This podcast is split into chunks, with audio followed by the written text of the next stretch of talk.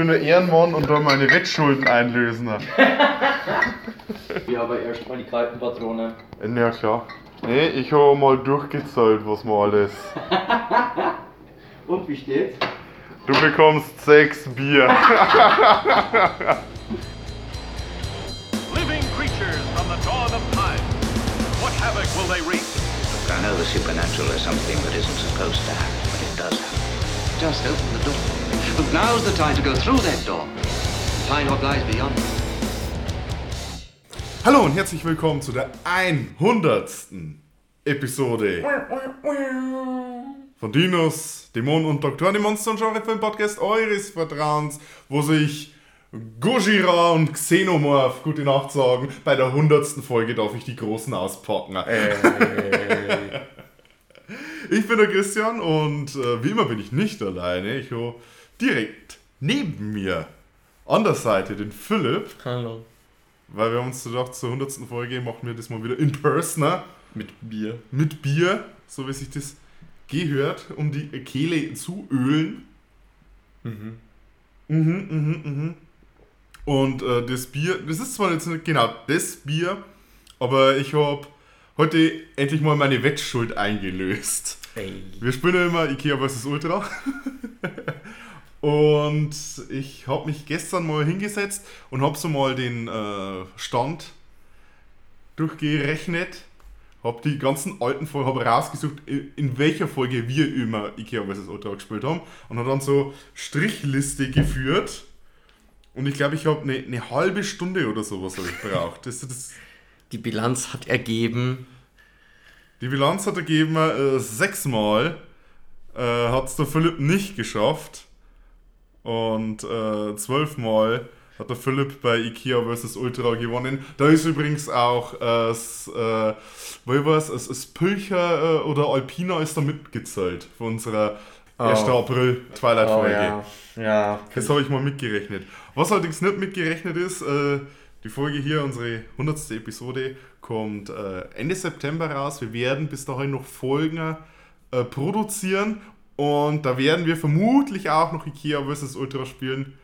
Ähm, mal schauen, das könnte den Stand noch, also das wird den Stand noch äh, wahrscheinlich beeinflussen, aber so als Zwischenbilanz habe ich jetzt mal meine Schuld erfüllt und habe ja sechs Bier mitgebracht. Das ist gute Friedenfelser. Es ist gute alte jetzt. Ja, äh, der- ja, ja. Das ist eine Brauerei bei uns in der Nähe, die wurde verkauft. Also da bleiben wir alle gespannt. Ja, ich, ich hoffe, ja, der Braumeister wird vermutlich nicht wechseln, was der Besitzer. Ich hoffe mal, der fängt nicht an, irgendwelche Craft-Biere oder irgendwie solche Sachen zu machen. Und wenn er es macht, dann soll er zumindest die alten Sorten auch so belassen, wie sie jetzt sind. Bitte. Bitte. Gut. Gut, 100. Episode, Philipp. Das braucht ein Thema, das Weitreichend ist. Weitreichend. weitreichend, das für uns zumindest wichtig ist, oder hauptsächlich für dich, sagen wir mal so. Es ist, es ist ein, ein Herzensthema. Es ist ein Film, den ich äh, des Öfteren mal vor allem in unseren Gesprächen so mal erwähne. Und äh, ich, ich, ich, äh, es ist einfach ein Stück Jugend für mich. Also da mu muss man jetzt schon mal vorgreifen. Und äh, wir reden heute über Von Helsing. aus dem Jahr 2004 mit Hugh Jackman, dem Sexiest Man Alive. Wann war der Sexiest Man Alive? Ich weiß Welches es nicht mehr, aber es ist Oh, halt er war auf jeden Fall Sexiest Man Oh Alive. und er war's. Ähm, und er, kann, er könnte heutzutage den Titel immer noch oh, gewinnen. oh ja, oh ja. Und das, das müsste so zur Zeit gewesen sein. So, ich, ich würde jetzt einfach mal sagen, in den Raum werfen, das war nach dem Film. Ja, ja, ja. Das war vielleicht so zu X-Men 3 oder, Wu- oder äh, eine von den Wolverine Spin-off-Filmen. Äh, da So war, zu wo, der dann Zeit. zum Höhepunkt seiner Schaffenszeit war. Der, der Mann hat das ja auch ein bisschen mit hochgebracht, dass man sich als Superheldendarsteller einfach in Peak Condition bringt. Also in absolute Peak Condition. Also bei X-Men 1 war er ja noch ein ziemlicher Otto, hat er selber auch schon gesagt. Äh, also Das im, im Vergleich zu dem, was halt jetzt heute Ja, rumrennt. das, das, das, das, äh, ich- Hugh Jackman in X-Men, das ist mein Paradebeispiel mit äh, wie sehr dieser Körperkult, vor allem bei Superheldenfilmen, inzwischen übertrieben ist. Wenn du Hugh Jackman in X-Men 1 ansiehst, er hat einfach halt ein, äh, ein sportlicher, gut trainierter Bursche ist, mit Brusthaaren, mit ja. Brusthaaren. Das ist das Wichtigste. Er spielt fucking Wolverine. Der ist dafür bekannt, dass er haarig ist am ganzen Körper. Er ist klein und er ist haarig und er ist wütend. Und Wolverine äh, und das Hugh Jackman Wolverine hat schon mal das mit dem Kleinen nicht erfüllt. Und mit den äh, Filmen so über die Jahre hat er dann das Haarige auch weniger erfüllt. Weil, wenn du dann zum Beispiel die Szene in äh, Wolverine Ori welcher war das jetzt, wo er in Hiroshima ist? Äh, das war der zweite. Ja, ja, Wolverine, Weg des Kriegers oder irgendwie so. Ja. Ja. Heißt, ja, ja. ja. Wo er dann so wie gemeißelt ist, eingeölt und glänzend. Mit äh, Sixpack aus der Hölle des Todes auf Das war mindestens ein 12-Pack, was er gehabt gehabt hat. Die, die haben gar nicht mehr aufgehört. Äh, ja, aber Sex ist man alive. Äh, äh, jetzt eigentlich weniger wegen dem physischen auch. Also der, der Mann hat's halt einfach. Der hat. Der, Der hat das gewisse Etwas. ja, der hat. Der hat das gewisse Etwas, um einen Vampir-Killer zu spielen. Vielleicht, vielleicht auch nicht. Das werden wir gewiss noch äh, weiter im Laufe der Folge erörtern. Ähm, Und bevor wir das erörtern, Philipp, inzwischen müsstest du es wissen. Wir haben das 100 Mal gemacht inzwischen.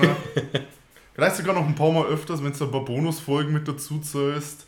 Aber 100 Mal auf jeden Fall standardmäßig. Ähm, würdest du die Handlung des Filmes mal zusammenfassen? ja, das habe ich zufälligerweise vorbereitet. Oh, hast du das vorbereitet? Ja, man muss dann nur dazu sagen, normalerweise sieht es so aus, wir sehen den Film jeweils bei uns zu Hause an und äh, ich schaue das meistens ein paar Tage davor an, vielleicht sogar eine Woche davor und fange dann an zu recherchieren und suche Sachen raus und so und schreibe mir das alles wunderbar in ein Excel-Dokument ein mit Tabellen, die ich schon vorbereitet habe, äh, fast semi-professionell. Und ich schaue mir das meistens am gleichen Tag oder Tag vorher an, schreibe noch panisch eine Zusammenfassung fertig und äh, schau, dass wir das irgendwie durchrocken. Das ist- Weil ich ein Profi bin. Das ist die Kombination, die unser Podcast ausmacht. Oder? Das ist unser Erfolgsrezept. Wir es anders gemacht. Ich bin zum Philipp vorbeigefahren und äh, habe überhaupt nichts vorbereitet. Und wir haben uns einfach bei dir auf die Couch geknallt und haben den Film zusammen angeschaut. Und dazu noch ein, äh, ein kühles Erfrischungsgetränk mit äh, Gerstengehalt reingepfiffen und dann Aus, war wun das. aus wunderschönen Kristallglasgläsern. Oh, ja. Aber genug dazu. Ja, fass mal zusammen. Der wegen Mord gesuchte und mörderisch gut aussehende Van Helsing ist kein üblicher Verbrecher. Eigentlich ist er gar kein Verbrecher. Seitdem er sein Gedächtnis verloren hat, arbeitet er für den Kirchenstaat als geheimer Monsterjäger und wird überall da eingesetzt, wo Beten alleine nicht hilft. Für seine aktuelle Mission wird er nach Transsilvanien geschickt, um sich des Vampirproblems anzunehmen. Er nimmt kurzerhand den Waffenerfinder und Ordensbruder Karl mit. Die beiden werden allerdings weniger freundlich empfangen. Vor allem nachdem er eine der Bräute Draculas killt. Denn nun, so befürchten die Einwohner, kommen die Vampire nicht mehr nur, um ihren Durst nach Blut zu stillen, sondern um Rache zu üben. Jedoch gewinnen sie eine Verbündete in der schönen Anna, die vor kurzem ihren Bruder bei einem Werwolfangriff verloren hat. Sie und ihre Familie haben geschworen, Dracula zur Strecke zu bringen. Dieser plant mit Hilfe der Arbeit von Dr. Frankenstein, aka der Lebensenergie des Monsters von Frankenstein, eine Vampirarmee zu erschaffen. Eine was? Eine Vampir, Vampirarmee.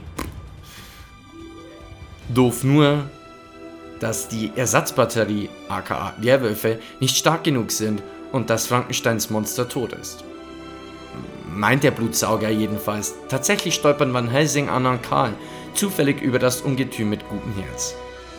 Die Party wird aber unsanft gestört und beim folgenden Kampf mit Annas Bruder, der inzwischen ein Werwolf ist, und den Bräuten Draculas wird Van Helsing mit Lykanthropie infiziert und Anna entführt. Zwar können unsere Vatikan-Söldner diese wieder befreien, verlieren dabei aber Frankie und Drakey. Babam. Auf, auf ins letzte Gefecht. Um Dracula zu killen, Frankie zu retten und das Gegenmittel für Van Helsing zu bekommen. Das hat nämlich Dracula auch. Denn laut einer Prophezeiung kann nur ein Werwolf den Vampir zur Strecke bringen. Und so kommt es auch. Van Helsing verwandelt sich und knabbert Dracula zu Tode. Anna schafft es sogar noch, das Gegenmittel zu bekommen und Van Helsing zu verabreichen. Doch sie wird dabei tödlich von Van Helsing verletzt und stirbt in seinen Armen. Wow, was für ein Film. Es, es, es ist viel Film. Es, ja, es ist eine, eine ganze Wand an Celluloid. Ein, äh, man könnte sagen, es ist wie eine Armbrustmaschinengewehr-Kombination an Schlock und Universal Horror Klischees. äh, so, sowas in die äh, Richtung. Wie sage ich das? Also es ist immer wieder faszinierend, wie teilweise unterschiedlich schwierig es ist, Zusammenfassungen für solche Streifen zu schreiben. Ähm, und das kommt eigentlich gar nicht mal unbedingt auf die Länge des Films an, sondern auch auf die Handlungsdichte. How dense it is. Ja, und, und in dem Film, in dem Streifen passiert gleichzeitig eigentlich nicht viel, aber trotzdem ein Haufen. Ja, also es, es gibt Sachen, die sind teilweise extrem wichtig und gleichzeitig vollkommen irrelevant. Äh, die ganze Geschichte mit der Flucht nach was, was, Budapest, ähm, die eine sehr ausladende Actionsequenz und die Infiltration eines Maskenballs und das ganze Zeug ähm, hier äh, beinhaltet, aber dann eigentlich nicht wirklich relevant war für den Plot, weil es ist halt dann Frankenstein entführt worden, also Frankensteins Monster natürlich. Ja, nee, also es war eigentlich von vorn bis hinten vollkommen irrelevant und egal, was sie da gemacht haben. Aber es, es, es ist trotzdem faszinierend mit dem Streifen. weil Es ist, also der Film dauert zwei Stunden, über zwei Stunden, ähm, und da passiert viel. Sehr viel. Also es ist nie langweilig. Also zumindest, es, es gibt keine Szenen, die irgendwie. Der Film kommt selten zur Ruhe, sagen wir es mal so. Ja, ja, ja, ja. Es, ist, es, es, es geht Schlag auf Schlag. Und es, es dauert auch äh, eigentlich nie lange, bis man entweder äh, durch eine äh, furchtbar schlechte CGI-Szene oder einen vollkommen übertriebenen Stunt überrascht und äh, amüsiert wird. Und, und das macht den Film ehrlich gesagt auch schon irgendwie ein bisschen zum Teil aus.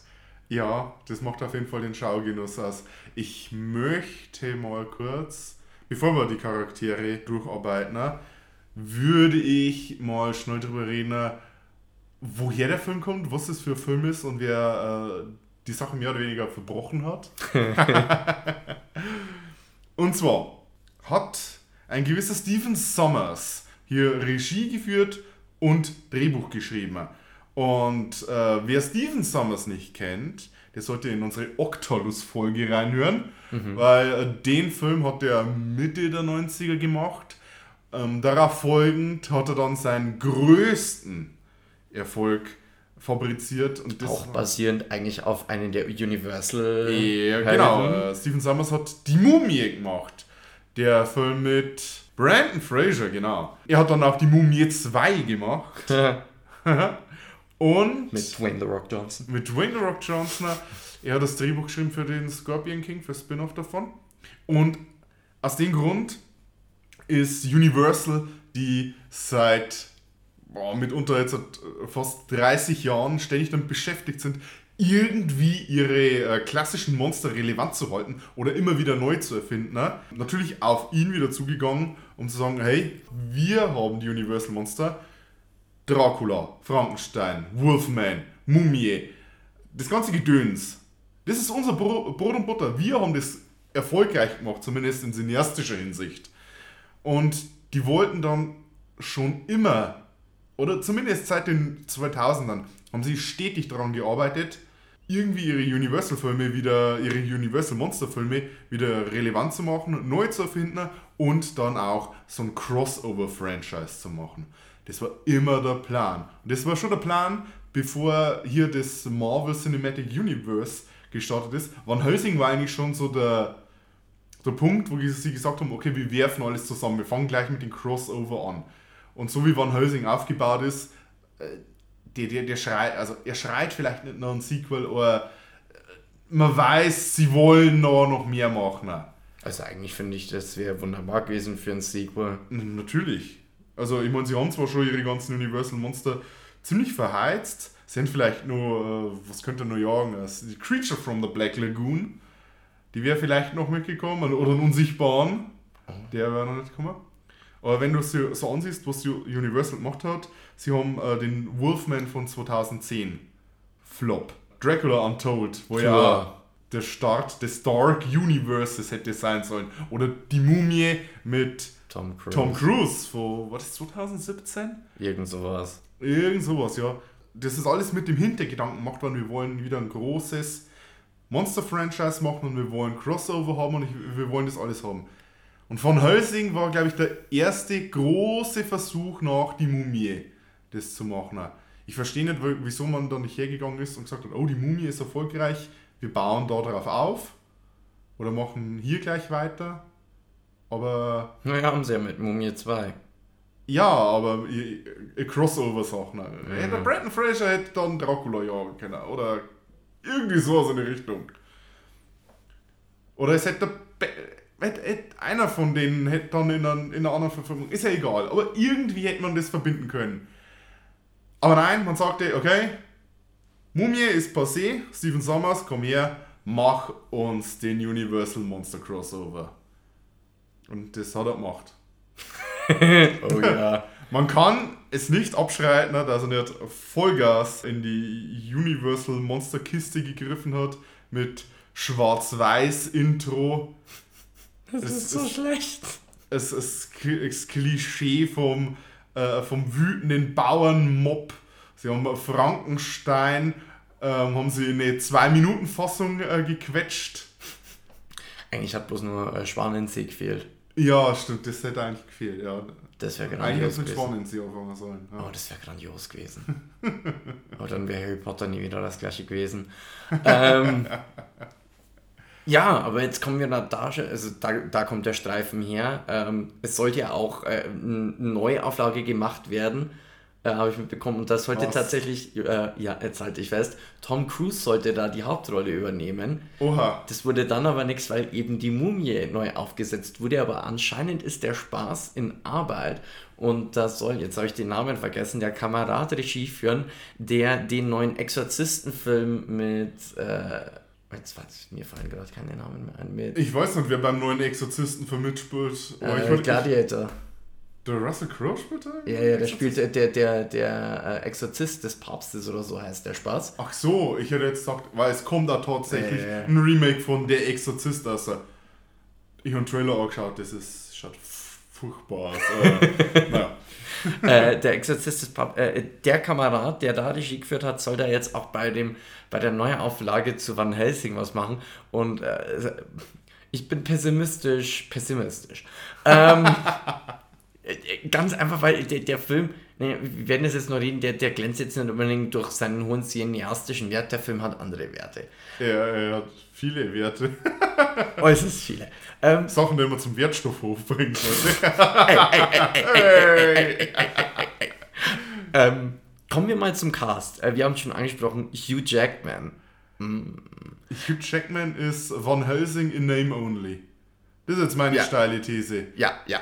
Und nicht einmal, nicht einmal ganz in Name Only, weil Van Helsing heißt eigentlich Abraham Van Helsing. Ja, und das ist jetzt praktisch sein, Gabriel Van Helsing. sein Großonkel oder so, keine Ahnung. Ja, und was hat er mit äh, dem Van Helsing als Dracula, den man so kennt, gemein? Dass er ein äh, Kreuz in seiner Jackentasche hat. Und dass er hier Dracula kämpft und dass sein Nachname Van Helsing ist. Ja, und dann beenden wir den Vergleich. Ja, denn ansonsten äh, Van Helsing in den Film ist eben, wie schon gesagt, der gut aussehende, Oh ja. aber glatt rasierte, äh, Nee, das ist so, so ganz leicht. ganz, ganz für, für, für, leicht, für Hugh Jackman-Verhältnisse äh, äh, kurzstoppelig. Also nur drei Er Tage Bart, kein- kein sieben Tage Er trägt keinen Bart, wie in seiner Paraderolle als.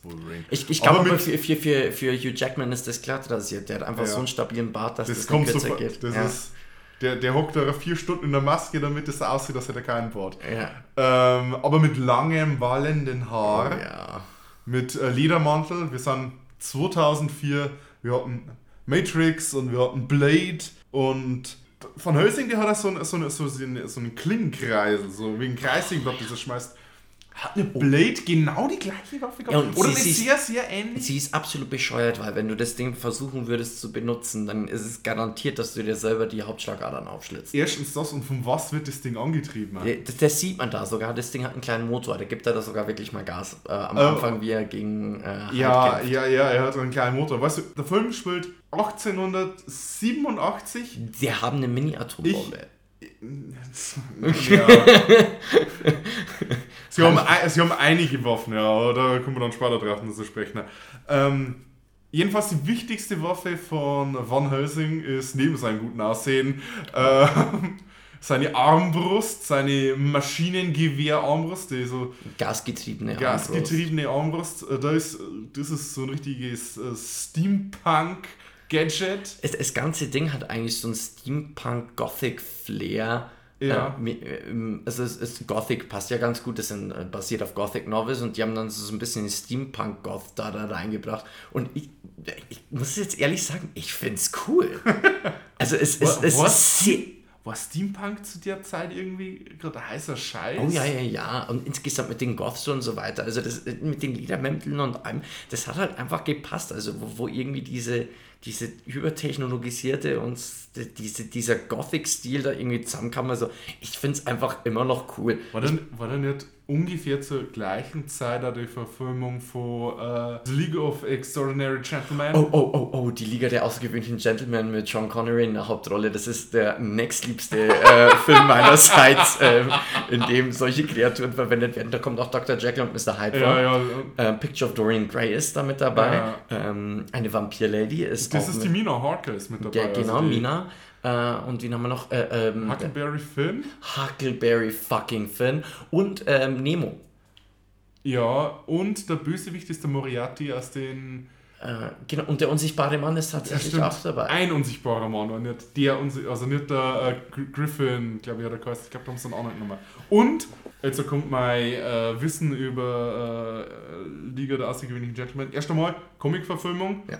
Alan Moore, der wo das geschrieben hat und der äh, so Sachen wie Wie, wenn, Vende wie for Ja, Vendetta, und die Watchmen geschrieben hat, der hasst den Film natürlich, weil von dem ist natürlich alles irgendwie verfilmt und verwurstet worden und äh, oh, dem ist ganz übel mitgespielt worden. Ne?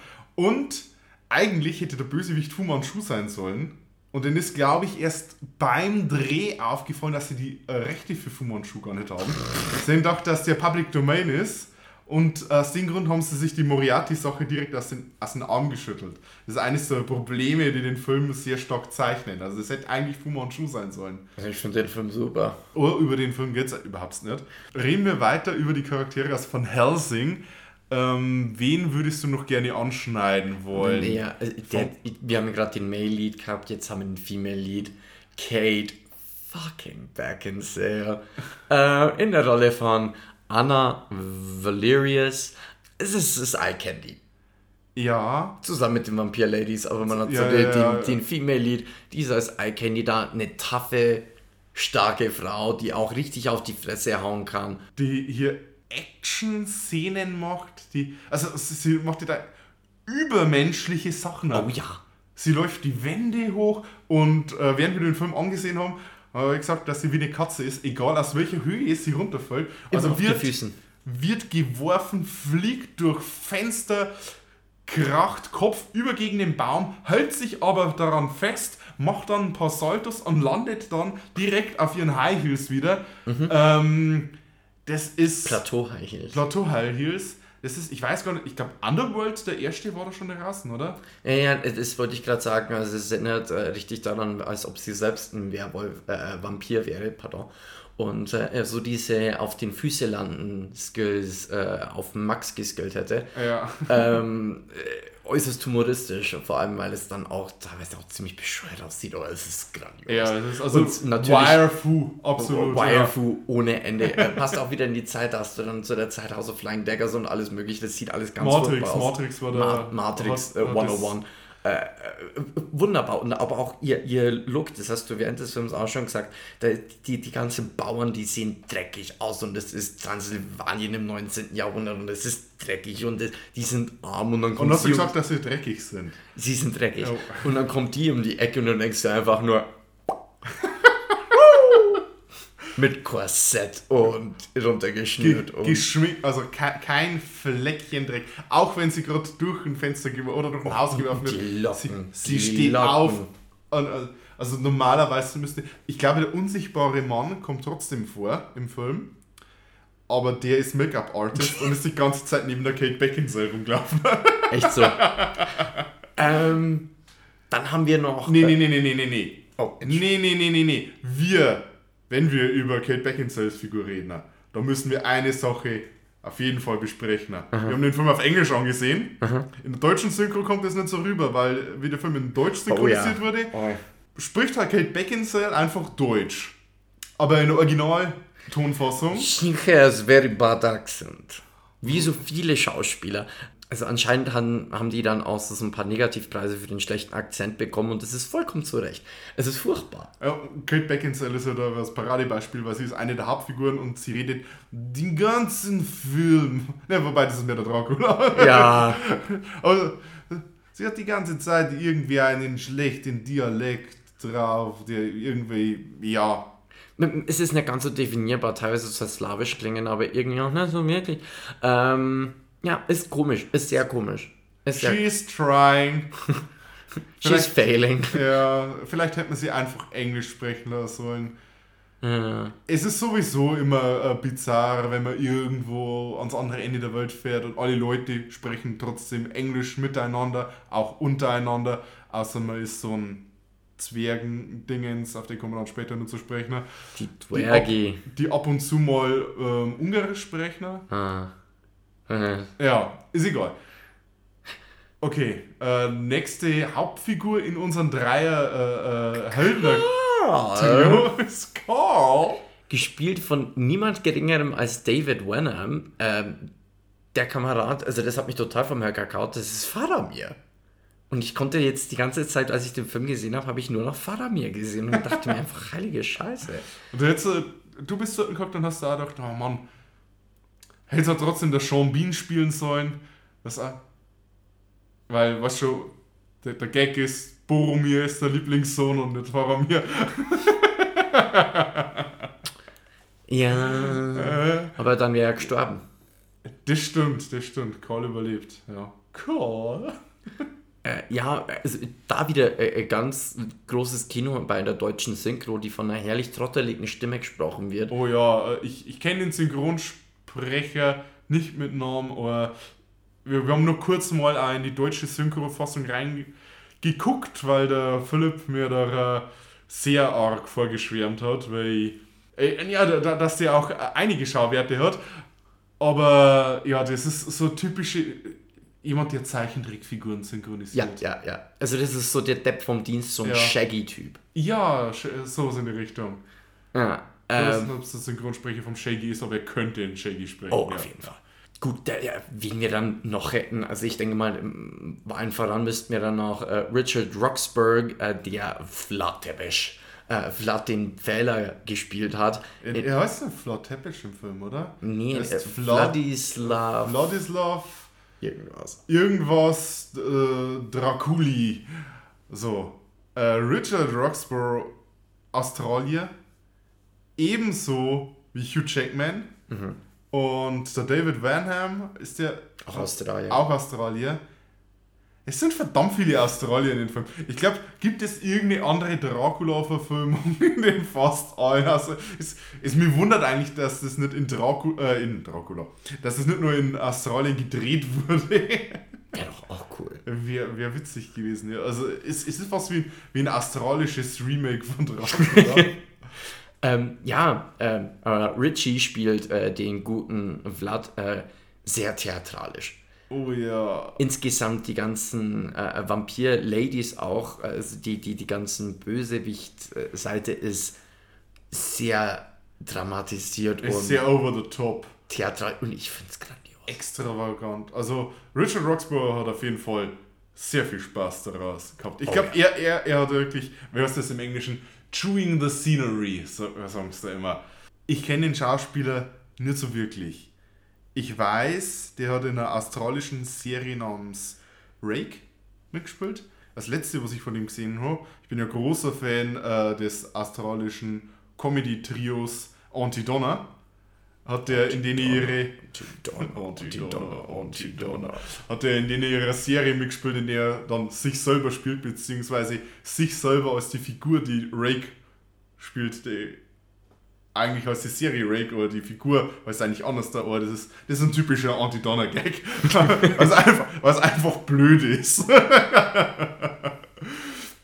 Und sein Dracula, sehr theatralisch, haben wir schon gesagt.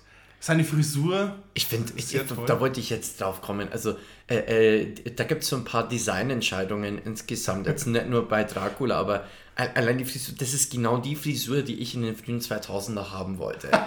Einfach ein Pferdeschwanz, aber, aber wichtig, zwei lange Strähnen. Auf, es ist so, jeweils zum Drittel auf der rechten Seite und linken Seite kommt eine Strähne gerade runter, so ein bisschen was von Sephiroth.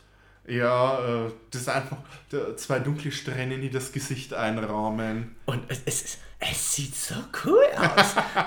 äh, und ja, also äh, das passt auch wieder. Also das ist in dem Sinne eigentlich relativ stimmig, finde ich, vom Design. Und was bei ihm dann auch ganz cool ist, das äh, sieht man später auch bei den Bräuten, ähm, wenn er sich verwandelt, das geht irgendwie alles ineinander über. Also die, den, sein Umhang verwandelt sich dann in die Schwingen, die er hat und alles mögliche. Das ist alles total Banane. Die, Fra ist cool. die Frage ist, wo hört Dracula auf und wo fangen seine Klamotten an? Die Antwort ist gar nicht. Vielleicht. Vielleicht ist Dracula die ganze Zeit nackt rumgelaufen. jeder wie er will. Also wie es, das ist äh, Freikörperkultur nach vorne. Ähm, haben wir dann noch irgendwelche Schauspieler, die man mal erwähnen soll? Also, wen wir noch erwähnen sollten, ne, ist äh, Igor.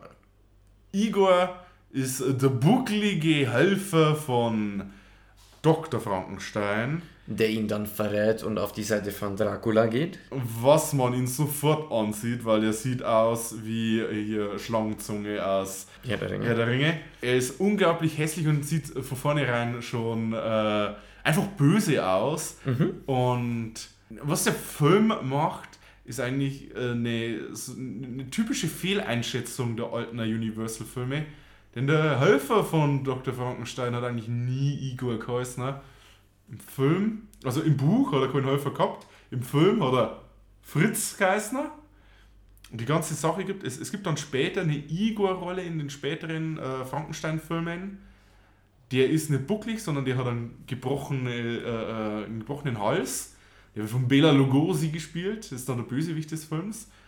Und irgendwie ist es dann reingemischt worden und ich glaube in Young Frankenstein, äh, die äh, Mel Brooks äh, Parodie, ich glaube, da gibt es dann auch einen Igor, einen buckligen Helfer. Aber das ist so ein, irgendwie so eine Sache, die jeder, ja, die einfach in der Popkultur ist, aber die nicht im Ursprungsmaterial ist.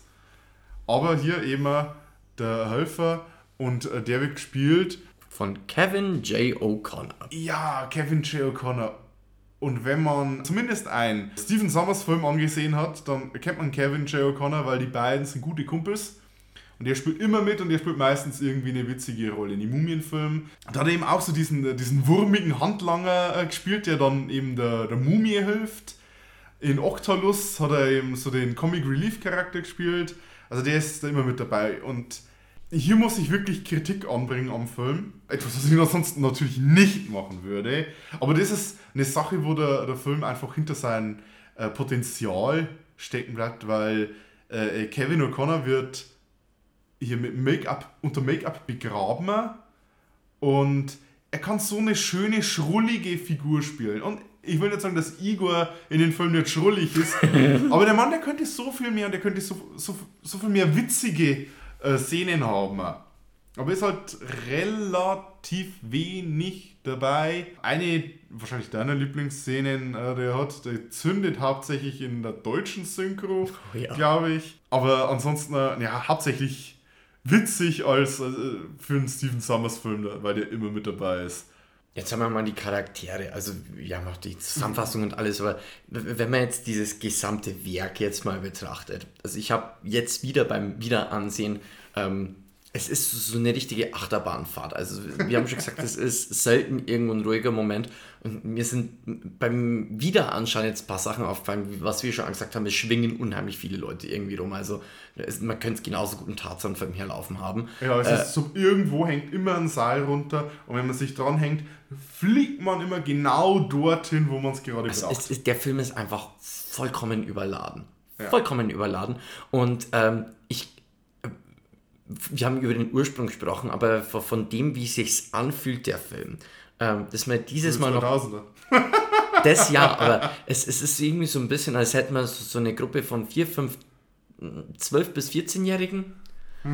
Denen hat man gesagt, pass auf, du hast jetzt einen Streifen, da drin müssen vorkommen Van Helsing, Dracula, Frankenstein, Werwolf. Werwolf, hab Spaß. Hier habt ihr 100 Millionen Dollar. Und dann kommt sowas dabei raus. 130 Millionen, äh, 160 Millionen, Entschuldigung.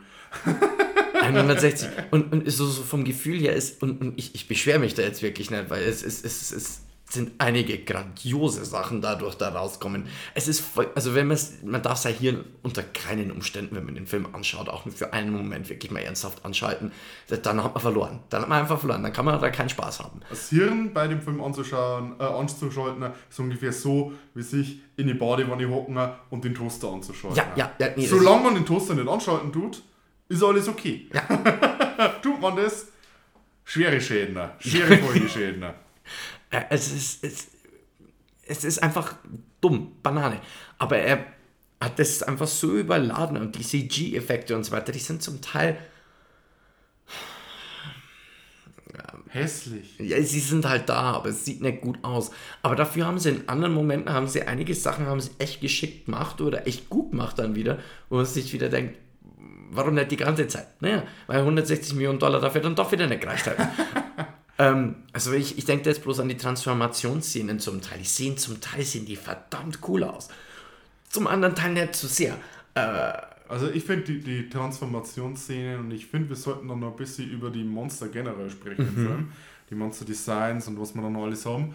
Ähm, aber wenn ich da so äh, denke an die äh, Bräute Draculas, diese äh, drei extrem hübschen Damen mit äh, so wollenden Gewändern, teilweise äh, ja, alle mit so mit Schleiern. mit Schleiern und, und lang durchsichtigen Stoffen, die wollen und wedeln und dann äh, im, im Wind sich zu äh, Schwingen umformen können. Und da hast du ein paar Szenen, ähm, in denen so dieser fließende Übergang relativ nice wirkt. Ich glaube, auch dadurch, weil es so ein gewisser Style ist, weil das Auge nicht wirklich folgen kann, hier was zu was wird und es halt eigentlich einen kompletten Bildschirm einnimmt.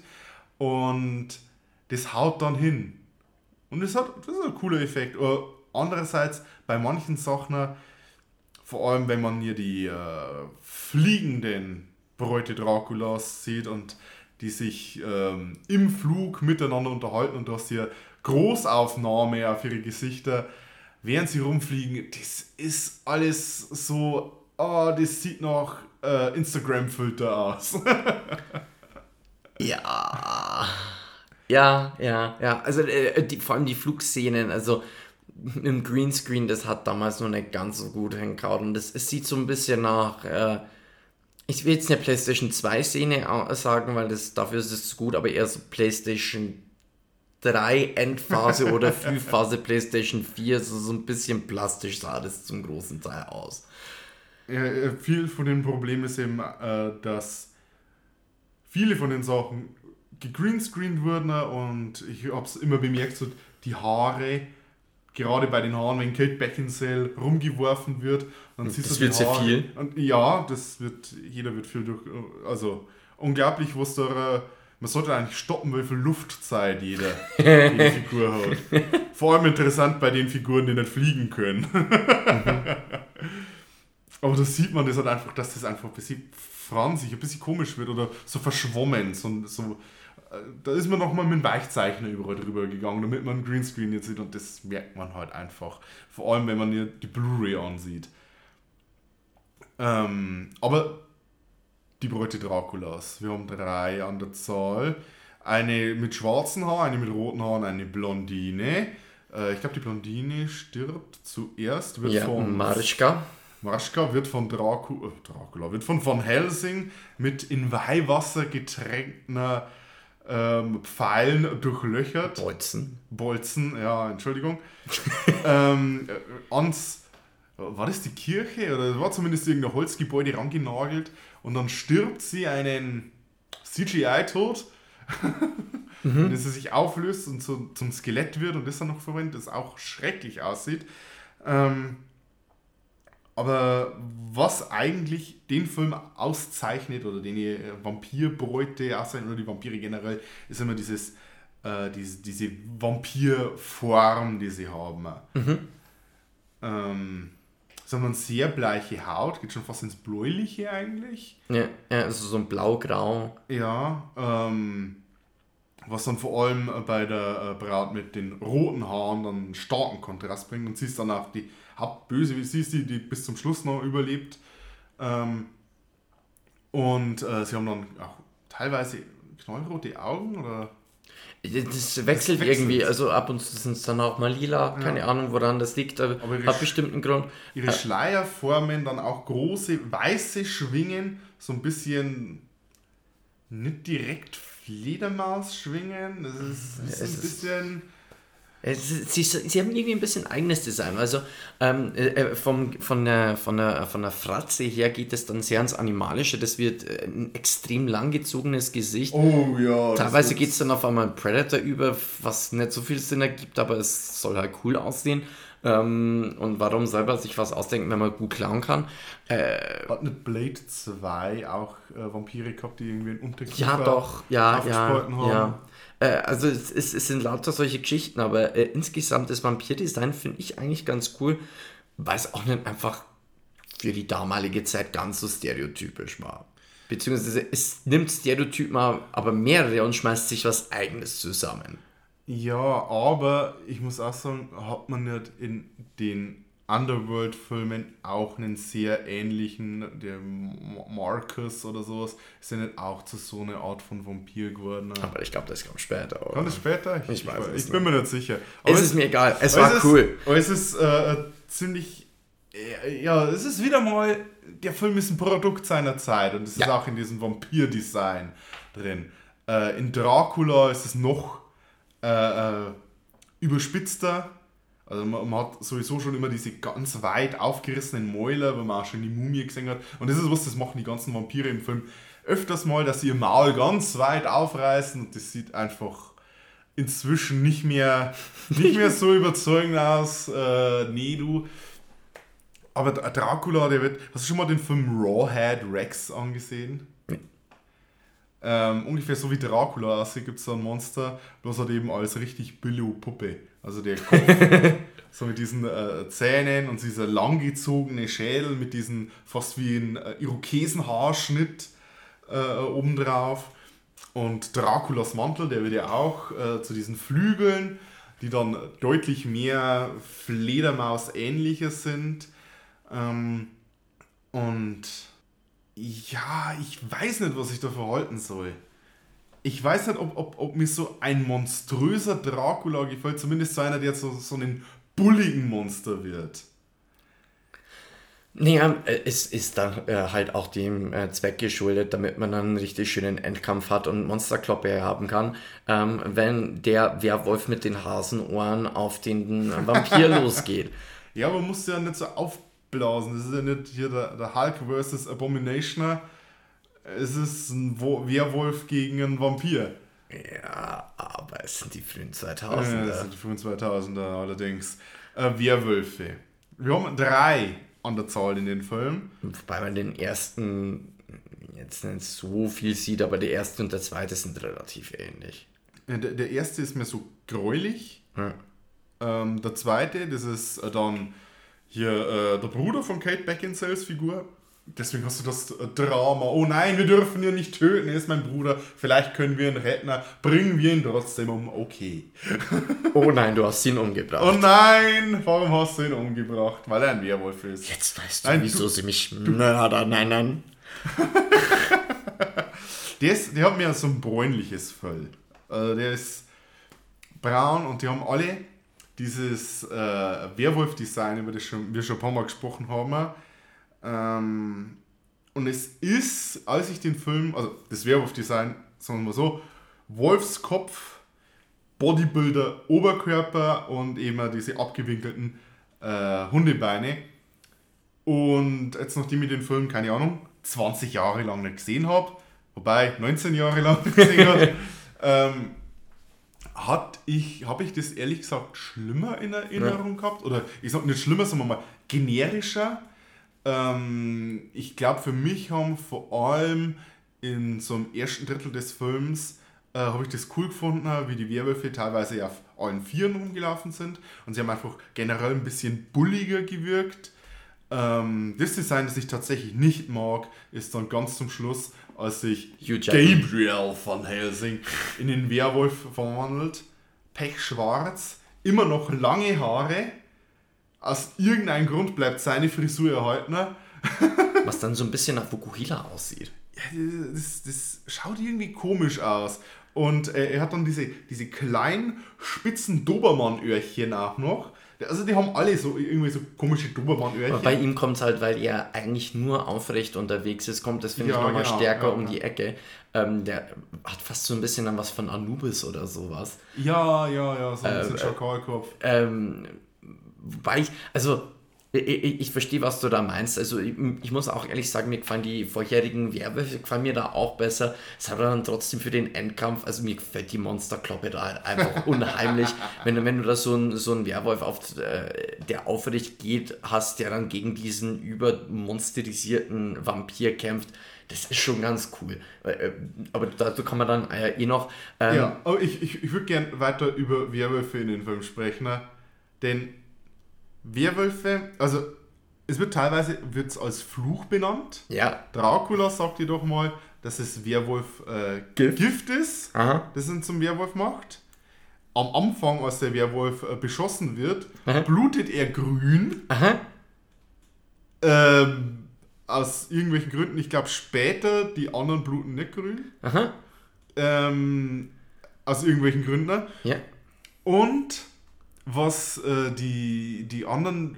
Oh, oh, was toll ist, äh, als sich Kate Beckinsales Bruder verwandelt, äh, vor ihren Augen. ne? Ja. Es ist ja so, es ist eine Vollmondnacht. Er schleicht als Werwolf in das Schloss rein, trifft sie, ähm, ist aber dann zuerst mal wieder in seiner äh, Menschengestalt mit Ja. Klamotten ein bisschen zerfranst. Also, ja. Und dann kommt, dann fängt er wieder an, sich zu verwandeln, weil anscheinend war eine Wolke vor dem äh, Vollmond. Ja. Allerdings fängt er an, sich zu verwandeln, bevor die Wolke weggeht, weil die Kate Beckinsale dreht sich dann um, während er sich verwandelt und man sieht dann erst die Wolke verschwinden. Ne? Ja, ja, ja, nee, äh, du machst da jetzt einen Fehler. Ich denke nach. Ich, Ja, weiß ja, nicht, ja. schon- ich will es aber bloß noch ein bisschen beschreiben. Und äh, während er sich verwandelt, kriecht er auch so die Wand hoch. Was aber cool ist. Das, es ist cool. Bei den Vampiren ist allerdings cooler. Da Ja. komme ich dann noch drauf zurück. Aber er kriecht dann die Wand hoch und dann reißt er sich seine Klamotten vom Leibe und, Und seine Haut. und seine Haut. Genau, die, die Werwölfe verwandeln sich, indem sie sich die Haut runterreißen und drunter sind sie schon Biest. Ähm, hat man in ein, zwei anderen Werwolf-Filmen zuvor auch schon gemacht, aber die Werwölfe hier verwandeln sich extrem schnell. Also wir, wir reden hier über drei, vier Sekunden und dann reißt er sich alles vom Leib wie Klamotten und dann steht er ein voll ausgewachsener Werwolf vor ihr. Und etwas, was ich mir so gedacht habe. Ich weiß, Hirn einschalten, gefährlich. Wenn Wolken vorm Vollmond sind und es sich deswegen nicht verwandelt, Ja. eine Wolke ist ja ein Objekt, das den Vollmond verdeckt. Ja. Normalerweise müsste er sich ja dann auch wieder zurück in den Menschen verwandeln, wenn er einfach in ein Zimmer ohne Fenster geht.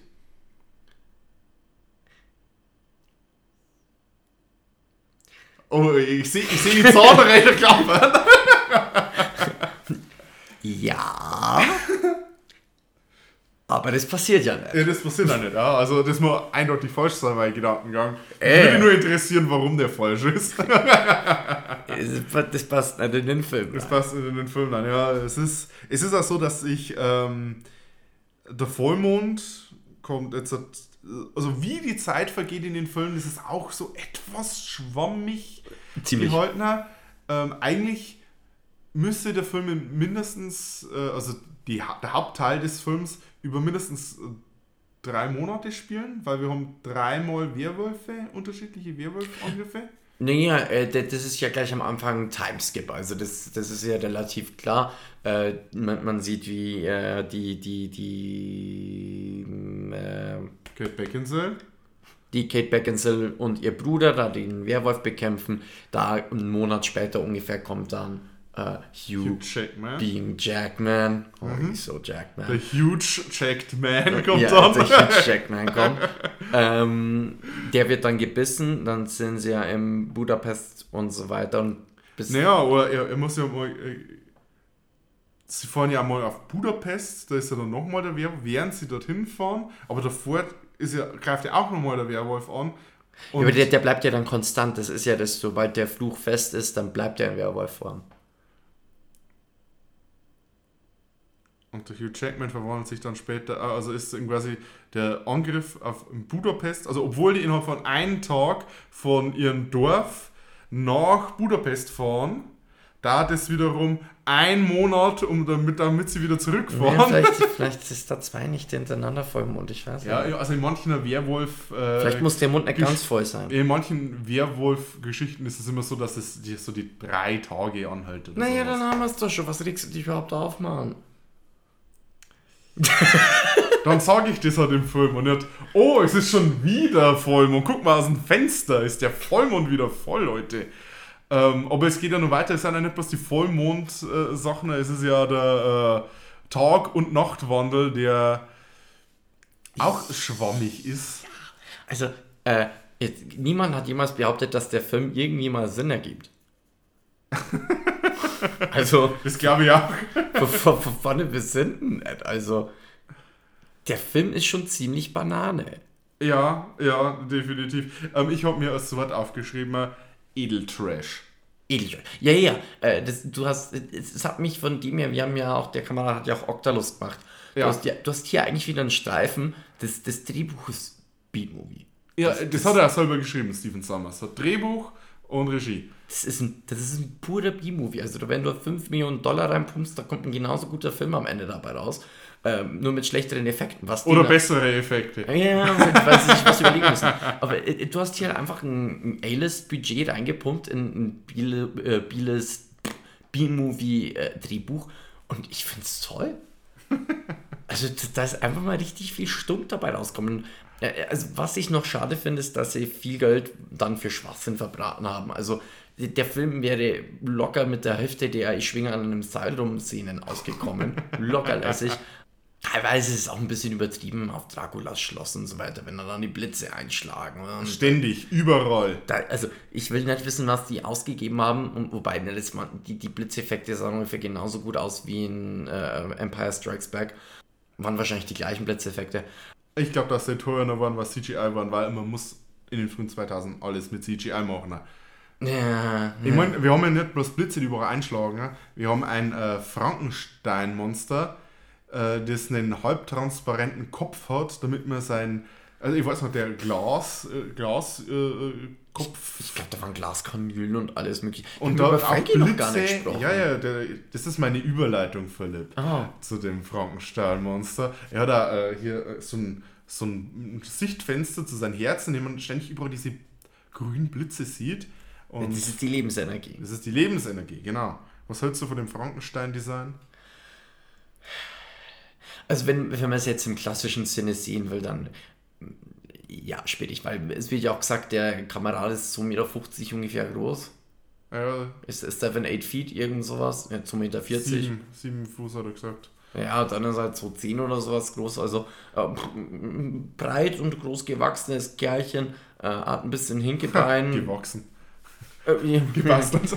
groß gebastelter Kamerad, hat ein bisschen Hinkebein, da kommen dann immer so richtig schön die Dampfdinger raus. weißt- Steampunk. Weil es Steampunk ist. Steampunk. Er hat aus irgendeinem Grund ein Steampunk-Bein. Das ist, aber- das ist aber cool.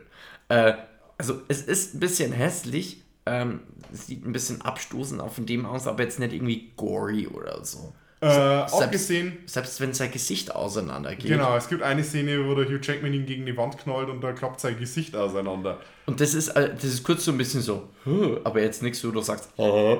ähm, Es war, es war eine nette Gimmick-Szene. Ja, ja, La- genau. Lass ich mir eingehen. Das war ein bisschen witzig. Äh, Generell finde ich allerdings das Design vom Frankenstein-Monster. äh, Das ist das schlechteste Design. Also, äh, das, das gefällt mir am wenigsten, sagen wir es mal so. Ich finde das, oh, das schaut einfach schrecklich aus. Und die grünen Blitze, das wirkt so, so cheesy oder nicht in, in einer gut, auf eine gute Art und Weise. Ich komme mit die Werwölfe zurecht, ich komme mit die Vampire zurecht. Die Vampire finde ich okay, finde ich cool so. Kann man so machen. Äh, passt schon zu dem Film. Die Werwölfe, ja, die passen auch zu dem Film. Ist ein bisschen generisch. Aber das Frankenstein-Monster, da haben sie sich ein bisschen ausgetobt. Ich meine, die hat auch wieder diesen, diesen kastenförmigen Kopf mit der hohen Stirn, wenn man es halt aus dem äh, alten James Whale-Film kennt. Aber ja, das ist.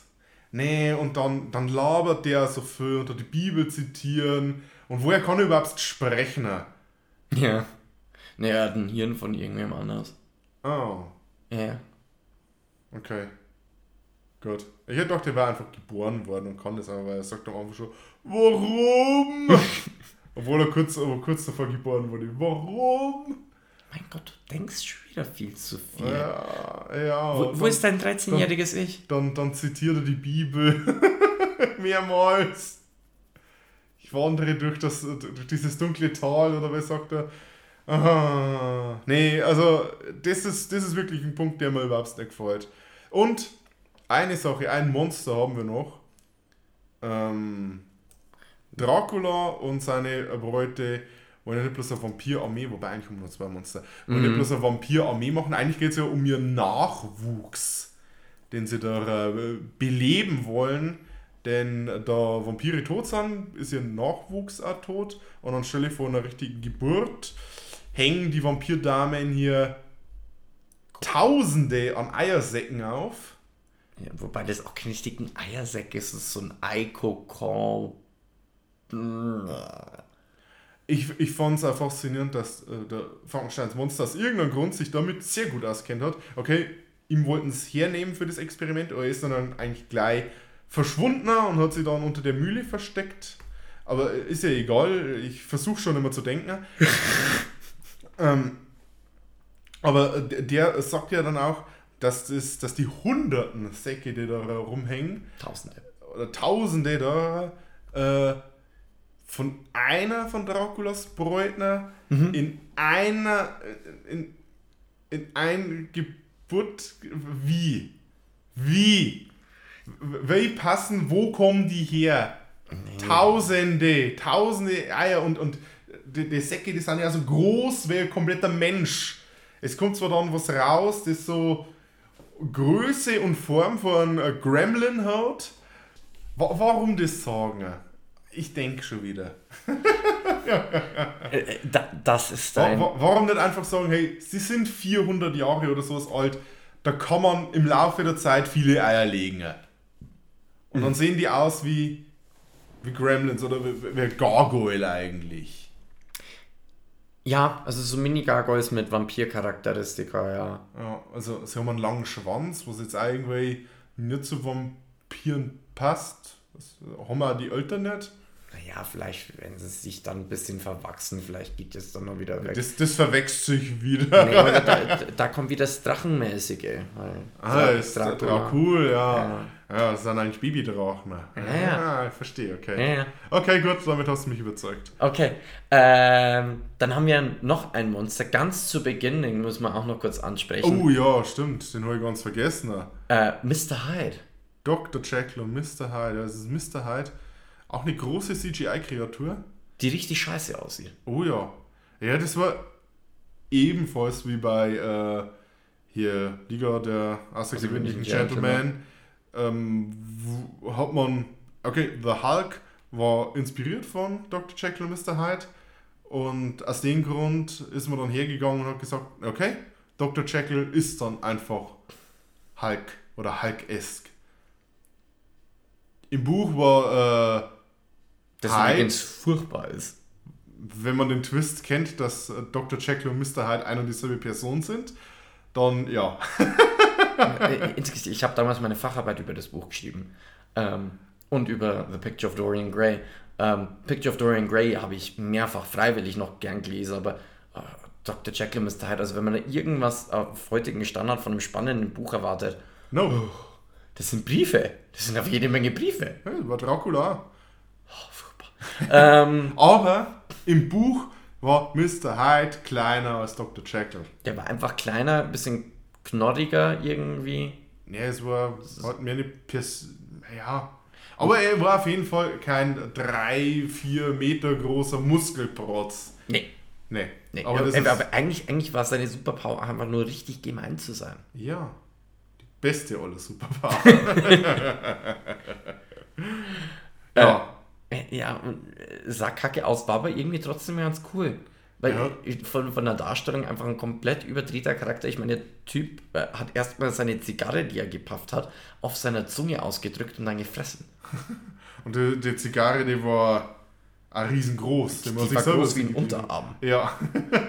Und, und das ist, äh, wenn du einfach mal etablieren willst, in einem Film der frühen 2000er, dass so ein richtig abgefuckter Typ ist, dann macht er irgendwo die Zigarre aus, wo sie nicht ausgemacht werden sollte und frisst den Scheiß noch.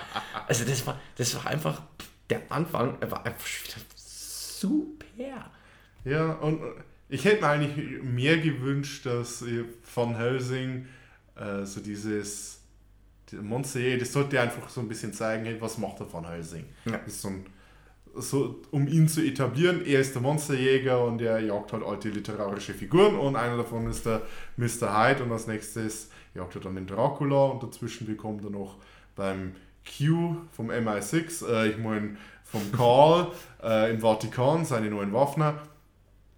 Ähm, aber ich hätte mir schon irgendwie, was ich mir wünschen wär, würde und was auch vielleicht besser hingehauen hätte, ist, wenn man da eine Serie gemacht hätte und sich von Helsing jedes Mal so ein Monster gewidmet hätte. Einfach so kleine Side-Stories. Fall der Woche. Ja, genau. Einfach Monster of the Week.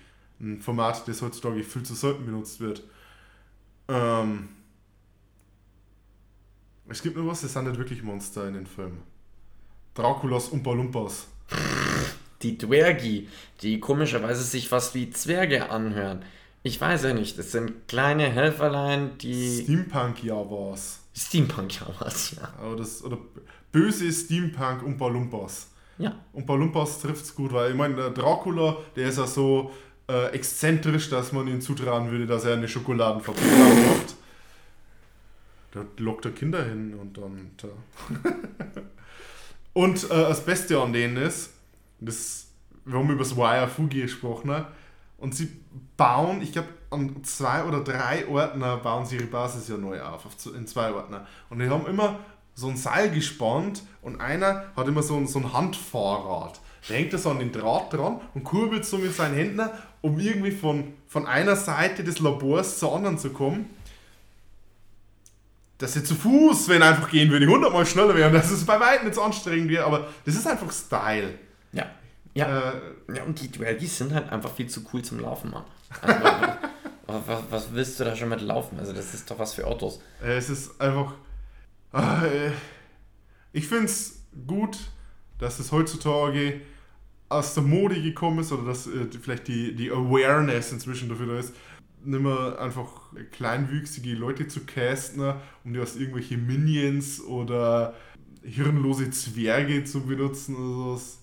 Ich finde es gut, dass es aus der Mode gekommen ist, weil die hätte man für den Film auch nicht wirklich gebraucht. Ich vermisse aber irgendwie Minimi.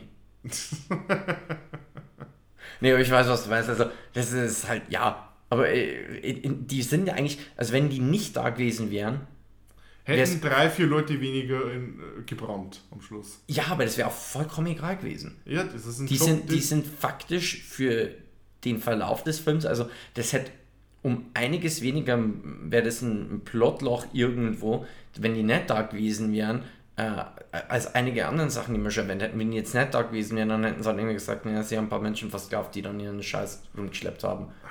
Äh, boah, verdammt nochmal, Wir haben schon die Basis aufgebaut. die, die Draculas Beute können einfach eine Kuh hochheben und rumschmeißen. Dann ist das, dann ist die paar Tesla-Spulen da äh, rumzusetzen, sollte dann jetzt auch kein großes Problem sein. Ne, dann hast du den Igor noch und dann passt der Lack. Eben. Also, also, äh, Und aus irgendeinem Grund kann auch Dracula den Werwolf kontrollieren. Was überhaupt nicht überhaupt versucht wird zu erklären. Und auch nicht wirklich funktioniert oder teilweise ein bisschen funktioniert. Aber er macht es halt einfach. Ja, ich meine, Dracula kann ein bisschen so Leute bezirzen. ja, weil er einfach eine coole Sau ist. Ist, ich würde für ihn arbeiten wollen. Oh ja. ähm, weil, wir jetzt schon wieder bei sowas sind. Was hältst du von dem Versuch, einen Subplot einzubauen, dass äh, Van Helsing nicht einfach nur Van Helsing ist, sondern Gabriel? Und jetzt nicht irgendwie irgendein Gabriel. Nein, es ist die linke Hand Gottes. Es ist der Erzengel Gabriel. Der dann außerdem noch ein äh, Werwolf sein muss, damit er Dracula töten kann. Also die ganze Gabriel-Sache völlig unnötig. Ja. Die Erzengel-Sache völlig, völlig unnötig. Äh, ist, äh, ich verstehe, warum sie die Werwolf-Sache gemacht haben. Das verstehe ich. Ich hätte es zwar jetzt nicht unbedingt in, gleich in eine Prophezeiung verpackt, dass nur ein Werwolf Dracula töten kann, weil das, hm, ja, irgendwie,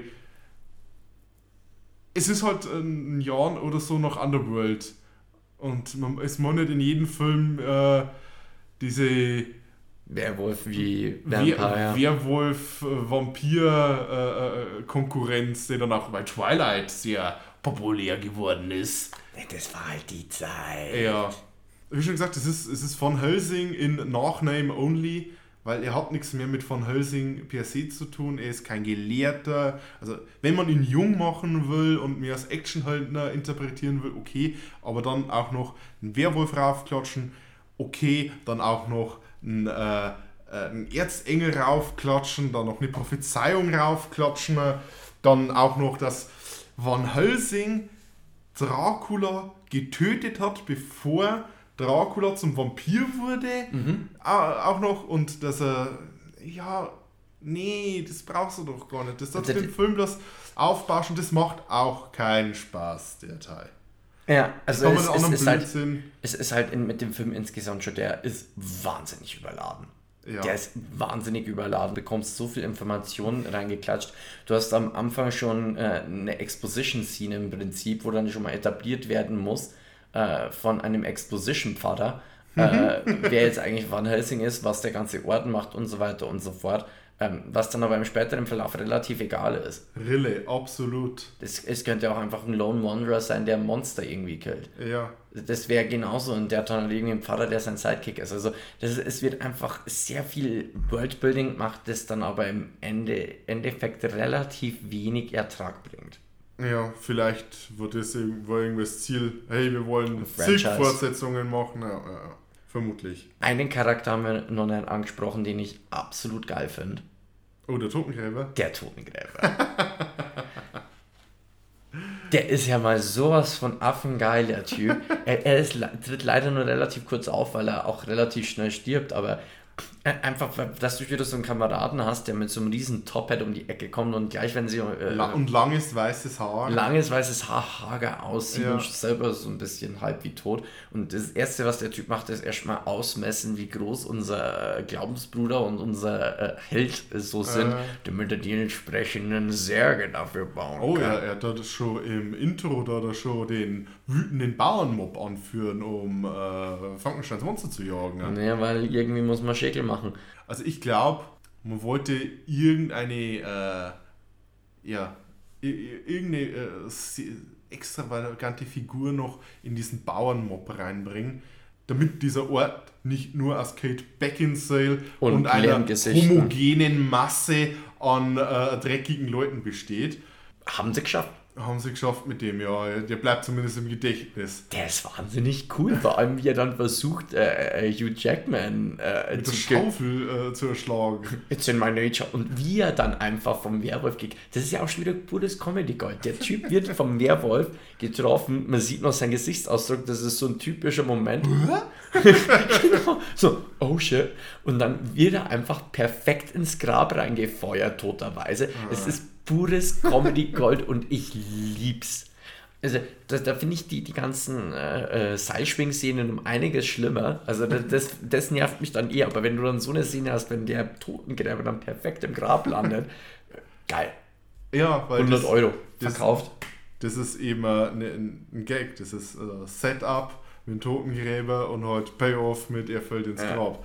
Und äh, das mit Seilschwingen, das ist ja sehr inflationär eingesetzt worden. Äh, ähm, es gibt auch noch eine andere Figur aus dem Dorf, die mehr zum cringen Teil des Films übergeht. Ähm, äh, unser, in Anführungszeichen, Held und Erfinder und Waffenausstatter und äh, kein Mönch, sondern ein Glaubensbruder. ein Glaubensbruder. Ähm, Carl rettet beim Angriff der Vampirbabys eine unbenannte Maid. Die er dann zum äh, Dank dafür zum. Sex auffordern hat. Ja. Oh, wa- wie kann ich dir nur danken? Tuschel, tuschel, tuschel. Aber du bist doch ein Mönch. Ich bin eigentlich Glaubensbruder. Na dann. Und los, naja, man lebt nicht lang.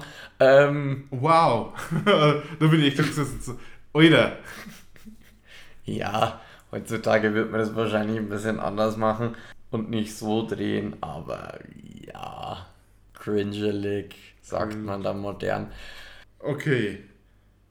Ähm, die Musik, Du findest sie gut. die ist der Wahnsinn.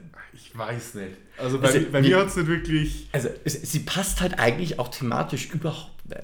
Du hast diese, diese äh, fast, äh, wie sagt man das, das am blödsten, also du hast diese, wie heißen diese Gitarren, diese äh, südländisch fast wirkenden, also mich erinnert das fast an spanische Ja, ich wollte es gerade sagen.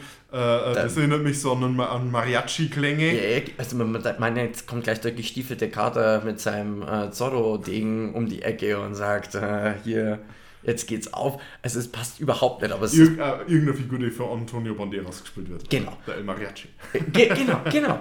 Äh, aber- also irgendwie passt es überhaupt nicht, aber trotzdem passt es richtig gut. Also So so Synthesizer-Epos reingeknallt und so ein bisschen. ja, so wissen Und, das da gar und äh, so, äh, äh, so Chorklänge ein bisschen mit Ja, rein. aber das ist richtig geil. Also ich, fand, ich fand die Mucke.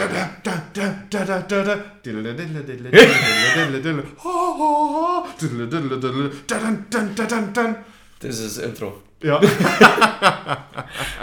Also ich, ich, ich fand die Musik super. Also ich weiß gar nicht, was du da hast. Ah, weiß nicht.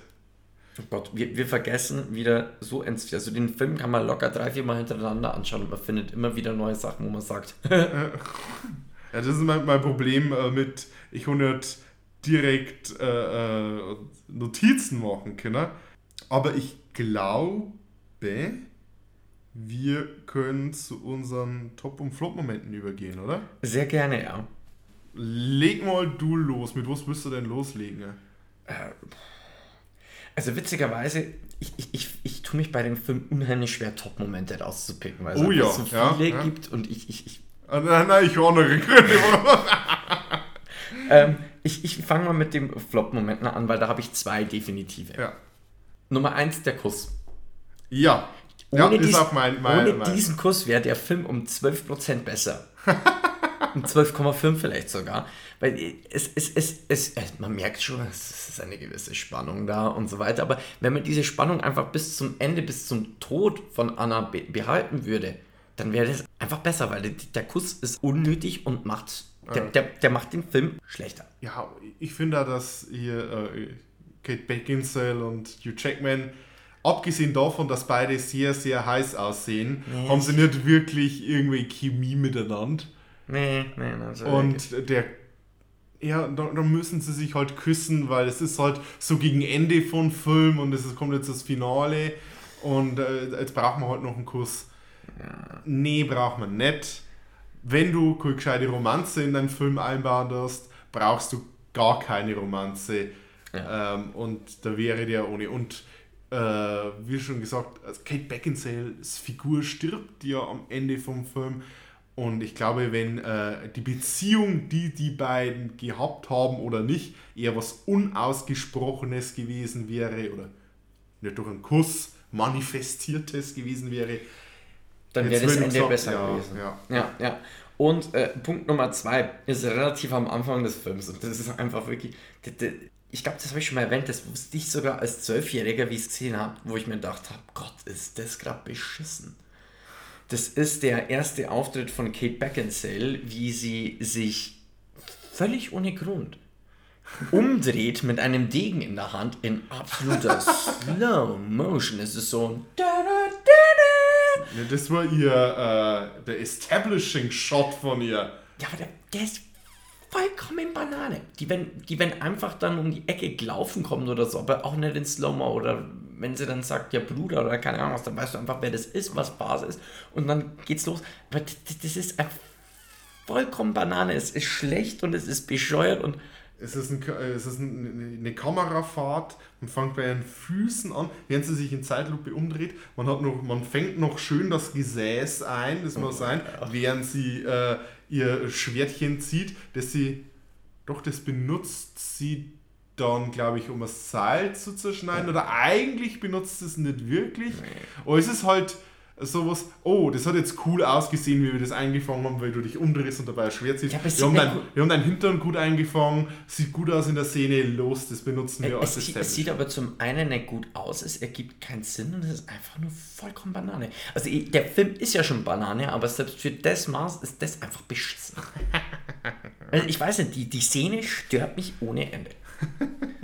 Was hast du denn so? Definitiv, was mich gestört hat. Auch wenn man dann akzeptiert, wie hier äh, Van Helsing neu interpretiert wird. Äh, Van Helsing äh, bekommt den Werwolf-Fluch oder Biss oder sowas, aber bevor er sich verwandelt, hat er dann schon Superkräfte, ähm, die sich dann zum Beispiel zeigen, indem sie vor einem Tor stehen und nicht durchkommen. Und dann, ah, wie kommen wir jetzt rein?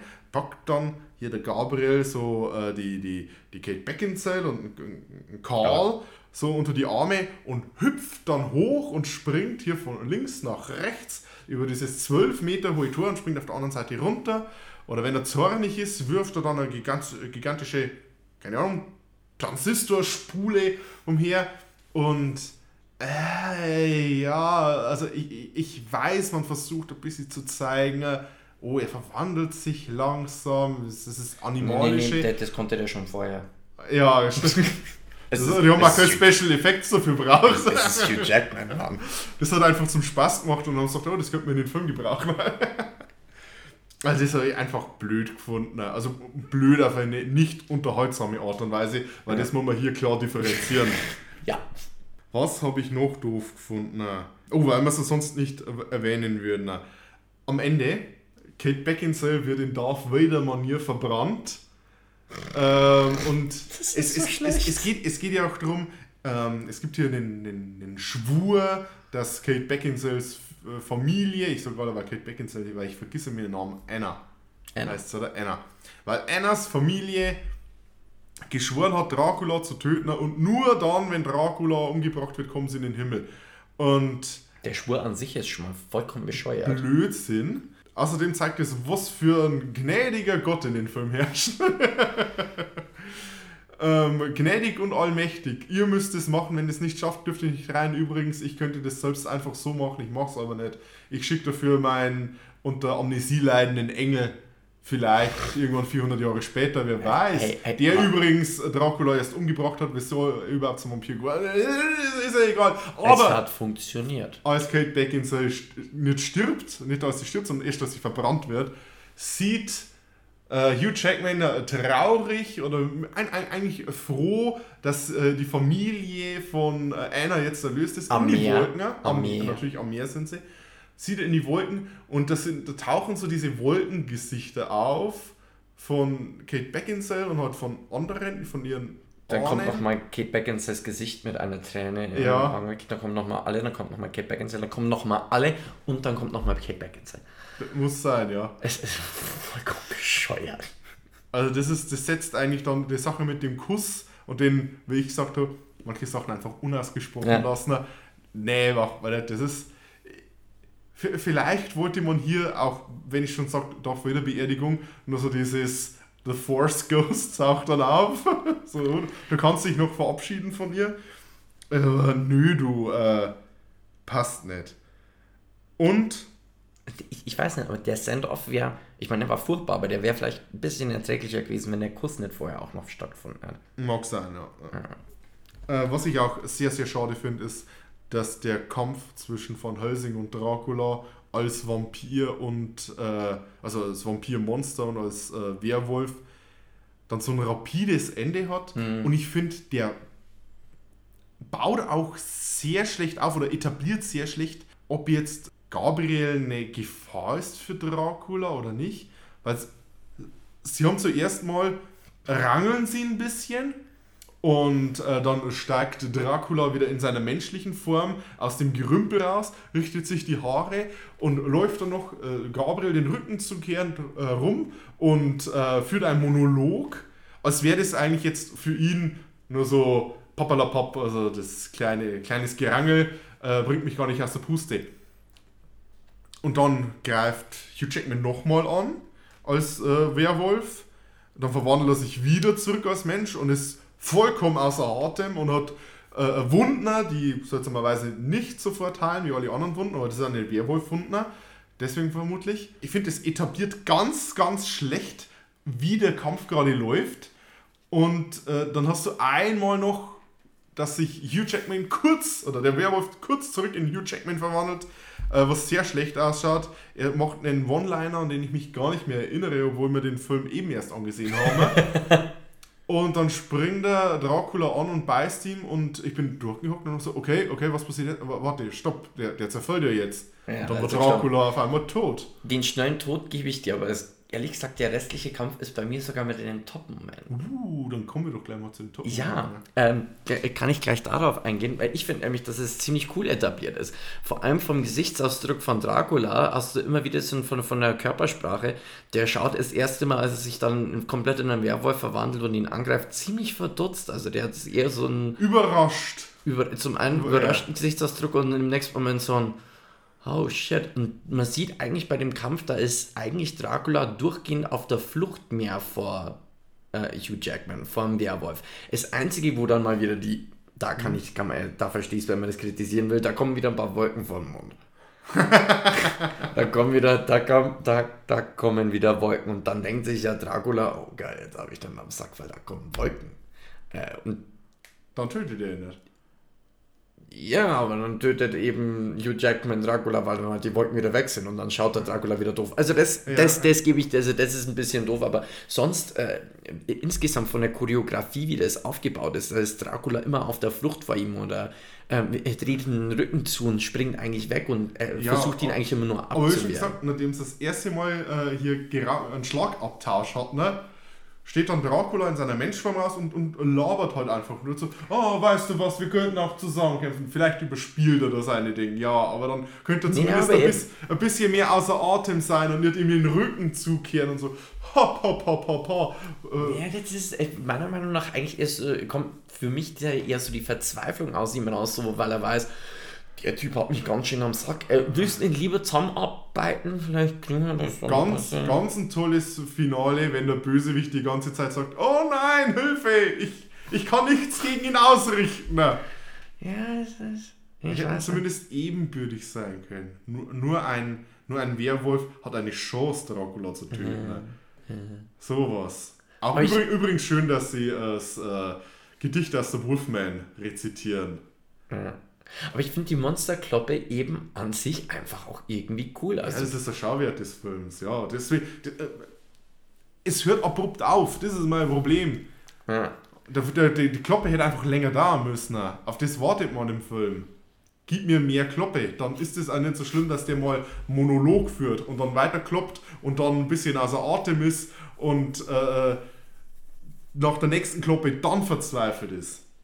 Dann passt's. Aber so, das ist, war mir einfach viel zu hastig und zu Hoppla hopp. Aber wir sind eigentlich bei den Top-Momente, du darfst noch ein bisschen über den. Entschuldigung, tut mir leid. Äh, Nee, also das, das war es eigentlich äh, in dem Top-Bereich äh, meinerseits, aber insgesamt, äh, ich, ich fand auch den, den ersten Kampf in dem Dorf, äh, auch wenn es eigentlich viel zu hell war und es war am Tag und es war irgendwie komisch, dass dann Es waren Wolken vor der Sonne. äh, Wolken. Wolken haben Superkräfte. Ähm, Ich glaube, Wolken eine Zauberei. Ja, oh, oh. äh, äh, insgesamt die Kampfchoreografien fand ich zum großen Teil, es, es gibt dann so ein, zwei, die waren ein bisschen wonky, vor allem wenn es dann wieder um Rumschwingen ging und so weiter, äh, ähm, aber die, die Choreografien einfach, wie dann die Viecher gefliegen kommen und die ballern dann rum und so weiter, das, das ist einfach... Das ist einfach spaßige Action. Also das ist einfach, das macht einfach Spaß. Das ist so ein bisschen Achterbahnfahrt. Es ist beileibe nicht wirklich gut oder irgendwas, aber es macht Spaß. Es ist einfach toll. Und äh, dann hast du dann immer wieder so kleine Momente drin, wo dann einfach mal eine fucking Kuh aus dem Haus rausschaut, weil sie es jetzt gerade reingeworfen haben oder so. Das, ich, ich weiß gar nicht, ob man das jetzt so als Top-Moment anbezeichnen kann, aber der Spaß einfach an der Action. Also du merkst einfach, wie gesagt, es ist, als ob du einem 13-Jährigen einfach 100 Millionen Dollar gegeben hast und der sagt sich, Vampire goes boom.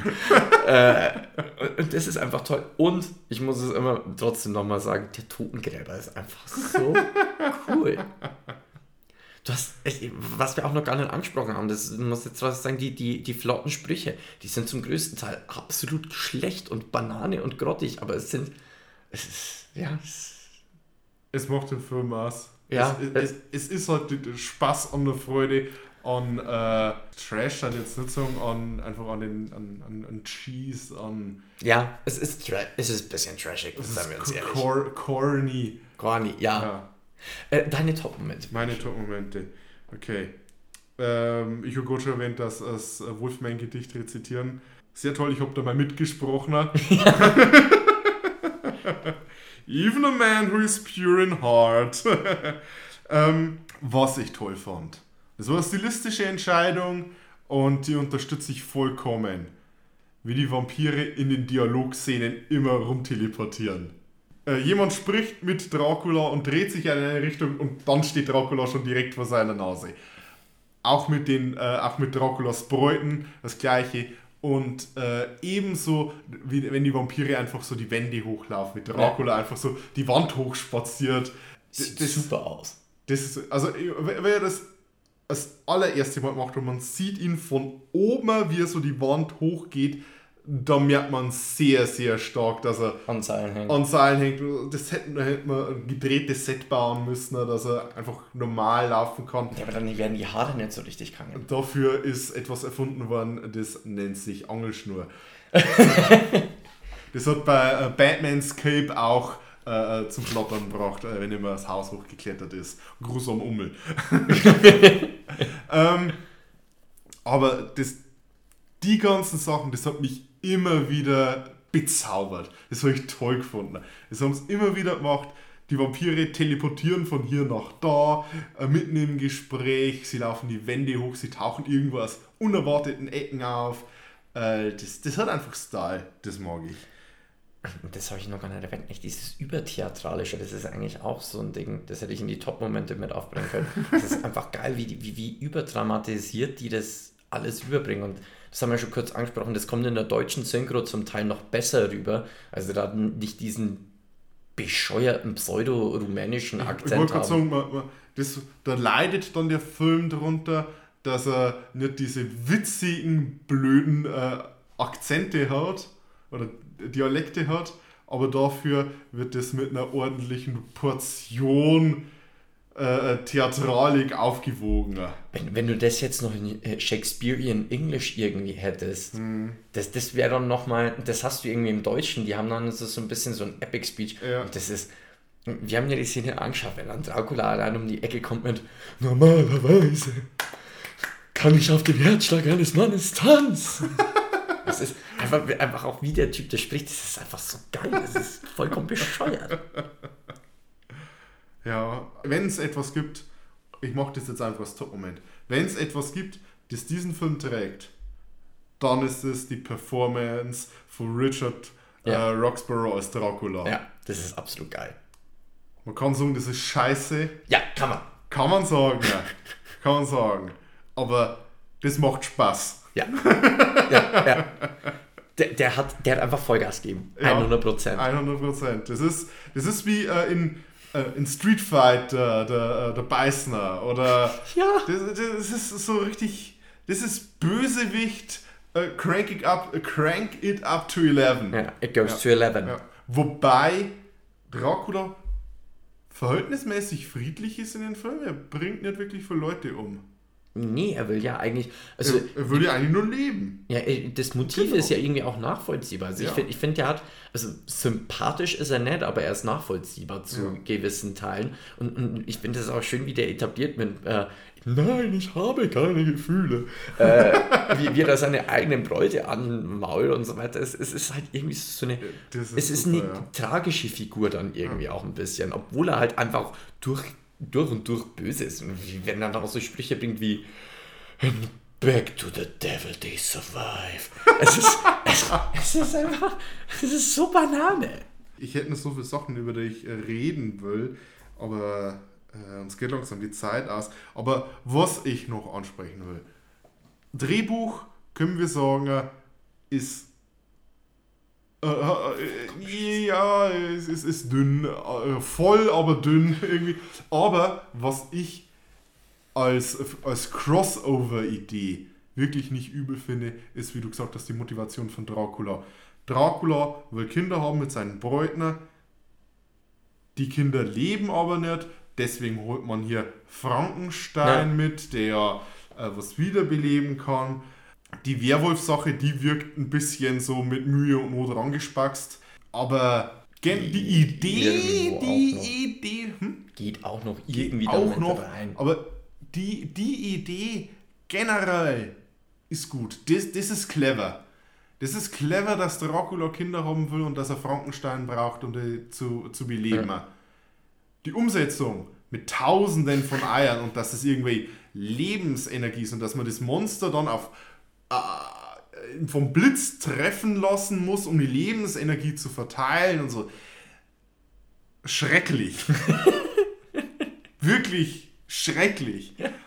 Aber das Konzept selbst, das Konzept selbst, Hut ab, das, das ist nicht schlecht. Ja, das, Das ist, das ist nicht schlecht. Und gibt auch Dracula selbst eben als Figur ein bisschen mehr zu tun und auch dem Bräuten ein bisschen mehr Agency, Ja. wie man so schön sagt. Nein, das ist ja mir das Wichtigste, dass du irgendwo eine gewisse äh, Nachvollziehbarkeit, du musst einen Bösewicht nicht sympathisch machen, du musst einfach bloß dem Motiv geben, das nachvollziehbar ist. Musst du auch nicht unbedingt. Ja, damit's ein guter aber, aber du, du, das ist eine äh, sehr effektive Art und Weise. Einfach nicht bloß, man kann auch gerne jemanden machen, der böse ist, einfach nur um böse zu sein. Das funktioniert auch grandios, wenn man es gut macht. Ja, ja, ja. Und wenn man es schlecht, man kann auch so den, den Bösewicht mit, mit einer Motivation, die nachvollziehbar ist, kann man auch machen, dass schlecht ist. Dann ist es halt einfach wie in vielen Superheldenfilmen heutzutage, der Bösewicht hat eigentlich recht, aber er fängt jetzt einfach an, Leute zu töten, weil der Held muss ihn dann natürlich aufhalten. Das ist dann so die, die schlechte Variante davon. ja. Okay. So, dann kommen wir äh, zu unserem wertungslosen Wertungssystem. das äh, daraus besteht, dass wir zwei Daumen haben. Ne? Und die können wir hoch und runter halten. Ne? Und unsere Top-Wertung für, wenn es ein Lieblingsfilm von uns ist, äh, ist zwei Daumen nach oben. Ne? Wir haben unsere zweithöchste Wertung, ein Daumen nach oben für einen Film, den man gut findet. Die Mittelwertung, die ist dann ein Daumen hoch und ein Daumen nach unten. Das ist so ein klassischer, war okay, ein klassischer No Hard Feelings Film. Äh, ein Daumen nach unten ist dann die Wertung für einen Film, der uns nicht gefallen hat und zwei Daumen nach unten. Das ist ein Film, der uns nicht bloß nicht gefallen hat, sondern den wir überhaupt nicht leiden können. Jo. Ich sprinte da jetzt auch mal wieder voraus. Ähm, der Film hat seine Fehler. Der Film hat einen Haufen Fehler. Und ich, ich glaube, ich mag ihn vor allem wegen seiner Fehler zum Teil. Ich also, wollte wollt gerade sagen, der, der Film, der besteht aus Fehlern. weil ich, ich, ich kann mich bei dem, ich, ich habe den, ich weiß das wirklich noch, ich habe den als junger Bursch, habe ich den angeschaut und habe damals schon gemerkt, ist zum Teil ganz schön Banane, aber ich, ich hatte da einfach einen unheimlichen Spaß dabei. Also ich kann mir den Film, den, der ist super, wenn man ihn in einer Gruppe anschaut und wir haben das heute bemerkt, da kann man einfach super über ein, zwei Szenen lachen, wo man dann sagt, schau dir das an, das ist total bescheuert. Beckinsale ist gerade eine Wand hochgelaufen, aus irgendeinem Grund. Aber ich, ich, ich kann mir den auch alleine anschauen und trotzdem Spaß dabei haben. Also es sind wirklich Szenen dabei, wo ich mir denke, also wenn sie sich umdreht, da, da, da oh Gott, nee. Oder auch, auch der Sprung der Kutsche äh, über, über den, den Graben, also als ob sie ein Moped hätten. Vor allem ist es dann nicht mal so, dass man irgendwie eine Sprungchance hat und es könnte dann drüber fliegen. Nein, die Pferde springen drüber und ziehen die Kutsche noch Ja, das ist mit. äh, Weihnachtsmannpferde sind das. Ja, ja als ob es fucking Rentiere wären. Also es ist einiges, wo ich mir immer denke, was soll denn die Scheiße jetzt? Aber trotzdem, am Ende des Tages, es ist ein Film, den ich, also ich kann da ein paar Szenen kann ich mitsprechen. Und das hat auch seinen Grund, weil ich den, ich liebe diesen Streifen. Der kriegt von mir zwei Daumen hoch, ist mir scheißegal. Der, der hat einen Platz in meinem Herzen, den wir auch immer haben. Äh, mir egal, zwei Daumen hoch. Es, es, es macht einfach Spaß, den anzuschauen. Es macht einfach Spaß. Wie gesagt, hier und aus, es ist für mich so, so ein Kultding auch. Wenn sie ein Remake machen, ich weiß nicht, ob ich mich freuen soll oder sagen, lass den einfach so, lass den so Banane sein, wie er ist. Wenn der mit Tom Cruise kommen wäre, boah, das wäre mein Brett gewesen. Aber ich, ich, ich weiß nicht, eigentlich bin ich jetzt eher so weit, dass ich sage, lasst den in Ruhe. Äh, das, das, das kann man nicht mal nachmachen. Also wenn man jetzt mal versucht, allein der Stil ähm, mit dem Steampunk und allem, wenn man das jetzt wieder versucht zu refurbischen, ich, das, das, Ja. kann, das kann einfach gar nicht dieses Niveau an Banane erreichen, damit es wirklich wieder so viel Spaß machen kann. Es könnte vielleicht wieder ein cooler, ein guter Film werden, aber auf keinen Fall so viel Spaß machen. Ja, ich meine, ich weiß nicht, äh, ob man, wenn man jetzt ein Remake von Van Helsing machen will, ob man einen Van Helsing-Film, wenn man den jetzt macht, ob man den dann als Remake sieht oder als inwiefern das dann überhaupt Mhm. versucht, diesen Film zu imitieren oder auf der Nostalgie von diesem Film zu reiten, das ist, das ist glaube ich, eine andere Geschichte. Und was ist ein Remake und was nicht, das ist ein, ein Thema, das haben wir äh, neulich erst besprochen, haben wir auf, heuer auf Twitter, äh, haben sich da ein paar Leute dazu gemeldet. Ja, also keine Ahnung, wie ich dazu. Ich, ich stehe da dazu wie zu jeder Dracula-Verfilmung. Neuverfilmung. Könnte cool sein, könnte scheiße sein. Aber ich finde es gut, wenn zumindest alle zehn Jahre mal jemand hergeht und Dracula auch mal als in einem größeren Film wiederverwendet. So, meine Wertung. Bricht mir nicht das Herz. Der Film ist eine Aneinanderreihung von Fehlern. Der ist eigentlich ein ganzer Fehler. Also der, der Film, der hat äh, kaum etwas, was gut funktioniert. Ich hätte es eigentlich bei meinen Flop-Momente äh, äh, erwähnen sollen, diese, diese Kutschverfolgungsjagd, die, die keinerlei Sinn ergibt. Und das, das ist wirklich der einzige Moment gewesen, wo ich mich gelangweilt habe im Film. Ja. Ja, also der, der ist, äh, das, ist- das ist mies. Aber ansonsten, es ist viel laut und äh, viel sinnlose Action und oh, es hat Spaß gemacht. Vielleicht, weil wir es auch zu zweit angeschaut haben, von mir kriegt er einen Daumen nach oben. Ich habe beiden Spaß gehabt. Es ist, es ist, ich wäre froh, wenn der Schläferz solche Filme zeigt, anstelle von Asylum-Filmen. Ja, Es, ja. es ist so ein bisschen so eine Zeitkapsel früh 2000er, was war da alles cool und man versucht dann einen coolen Film zu machen und an manchen Ecken funktioniert das einfach, weil halt Hugh Jackman cool ist. Das ist wieder der, der, Fedora-Effekt. Hugh Jackman kann ihn tragen und sieht damit cool aus. Ich nicht. Aber, aber äh, ja, es, es, es, ist her, es ist herrlich Rotz. Es ist wunderbar. Es ist wunderbar. Es ist ein sehr unterhaltsamer Film. Abgesehen von dieser viel zu lang gezogenen Action-Szenen Kutschenverfolgungsjagd. Passiert ständig irgendwas, das auf irgendeine Art und Weise unterhält. Ob es jetzt unterhält dadurch, dass es äh, einen, ist. alten, einen alten Universal Horrorfilm zitiert, wo ich da mag. Oder äh, da da auch mal äh, zwei glorreiche Halunken zitieren mit dem, wenn du jemanden töten willst, dann töte ihn einfach und dann nicht was reden. Das war der Tuko aus äh, zwei glorreiche Halunken.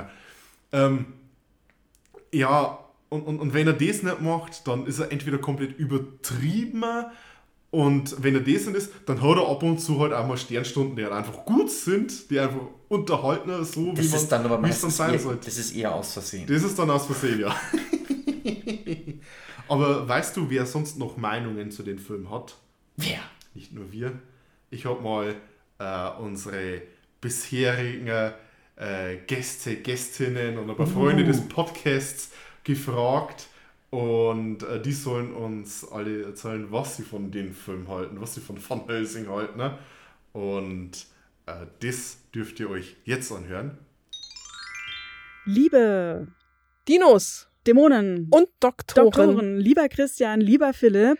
Herzlichen Glückwunsch zur hundertsten Folge. Da, da, da, da, and Magic, wir gratulieren euch ganz, ganz herzlich. Wir sind noch nicht ganz so weit. Noch nicht ganz, aber, Aber wir arbeiten dran. Wir holen sicher auf. ähm, ja, wir durften ja in eurer 85. Folge mit euch zusammen die Rache der Pharaonen ja, auseinandernehmen, begutachten, bewerten. Das war eine ganz großartige Zusammenarbeit. Uns Ist übrigens unter unseren Top 10 Folgen, also Yay. vielfach gehört, hat schon über 500 Zugriffe. Und wir haben uns sagen lassen, in eurer hundertsten Folge schaut ihr euch den Van Helsing-Film mit Hugh Jackman an. Kennst du den?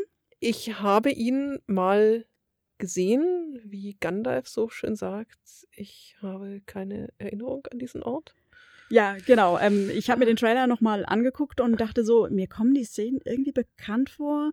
Also habe ich entweder alles verdrängt oder ihn noch gar nicht gesehen. Man es weiß war es auf jeden nicht. Fall sehr, sehr lange her. Klingt aber auf jeden Fall nach einem verregneten Sonntagnachmittag mit ganz viel Popcorn Und Alkohol. Und Alkohol.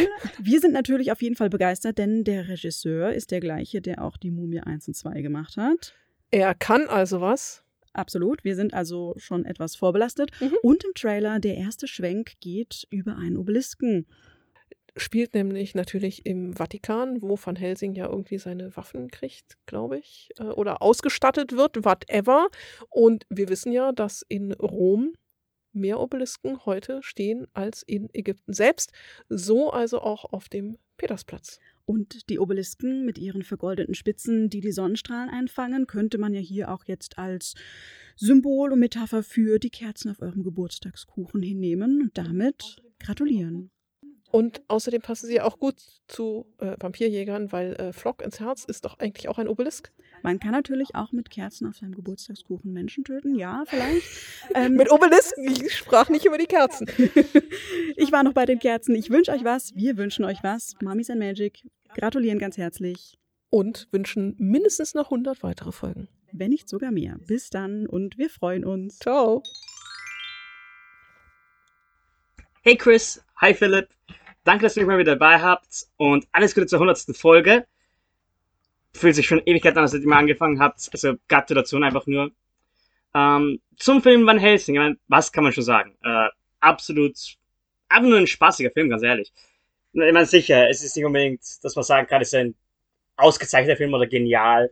Es ist eben, es wird keine Preise wegen einem Filmfestival gewinnen, sagen wir es mal so. Ähm, aber immer ein ziemlich guter Popcorn-Film, würde ich sagen. Man lehnt sich zurück, stellt's ein, klassische Monster, Werwölfe, Vampire, Frankensteins Monster, gute Action, gute Musik, man was möchte man mehr haben. Äh, außerdem, persönlich, äh, ausgezeichnetes Werwolf-Design. Zumindest für die ersten zwei. Hugh Jackmans Werwolf ist vielleicht etwas zu sehr furry bait, aber abgesehen davon, war einer der besten. Äh, ja, Hallo alle miteinander. Meine Erinnerung an Van Helsing ist vor allem die, dass ich damals mit einer Gruppe Freunde im Kino war und wir vorher richtig gehypt waren eigentlich. Wir haben uns richtig auf den Film gefreut und danach sind wir alle rausgegangen und waren regelrecht wütend und enttäuscht, weil der Film uns einfach nicht das gegeben hat, was wir gesucht haben. Irgendwie fanden wir ihn alle ziemlich scheiße, muss ich ehrlich sagen. Ähm, ich habe ihn seitdem auch nicht einmal wieder gesehen, um das irgendwie zu verifizieren oder äh, irgendwie vielleicht auch zu sagen, jetzt ist der Film ganz anders, vielleicht ist er ja super gealtert. Ich habe keine Ahnung. Ich, unter meinem Hirn ist er abgespeichert unter seelenlose CGI-Schlacht und ja, an diesem Eindruck hatte sich bisher, konnte sich bisher ja nichts ändern. Aber wenn der Film jetzt schon in der hundertsten Folge dieses kleinen, tollen Super-Podcasts hier äh, vorkommt, dann sollte ich ihm vielleicht noch mal eine Chance geben, oder? Was meint ihr? Vielleicht? Ja. Nein? Mal schauen. Lieber Chris, lieber Phil, liebe Dinos, liebe Dämonen und liebe Doktoren, ich hoffe, das war jetzt die richtige Reihenfolge. Herzlichen Glückwunsch zum 100. Geburtstag aus dem schönen Köln. Ja, ich bin mir ziemlich sicher, ihr macht die nächsten 100 Folgen auch noch voll, vielleicht sogar die nächsten 200 oder 300, wer weiß. Bei eurem Thema, ja, so Dinos sind besonders langlebig, Dämonen unsterblich und Doktoren haben bestimmt irgendein Elixier, das sie auch langlebig oder unsterblich macht. Von daher, ihr habt das Thema für einen unsterblichen Podcast. Ach so, ja, und ich sollte ja noch was sagen zum Film Van Helsing von 2004. Das ist so ein Film, hm, vielleicht sogar der einzige, der mir jetzt einfällt, den ich mehrmals angefangen habe und immer abgebrochen habe, beziehungsweise ich glaube auch gar nicht bewusst abgebrochen, vielleicht bin ich auch eingeschlafen oder so.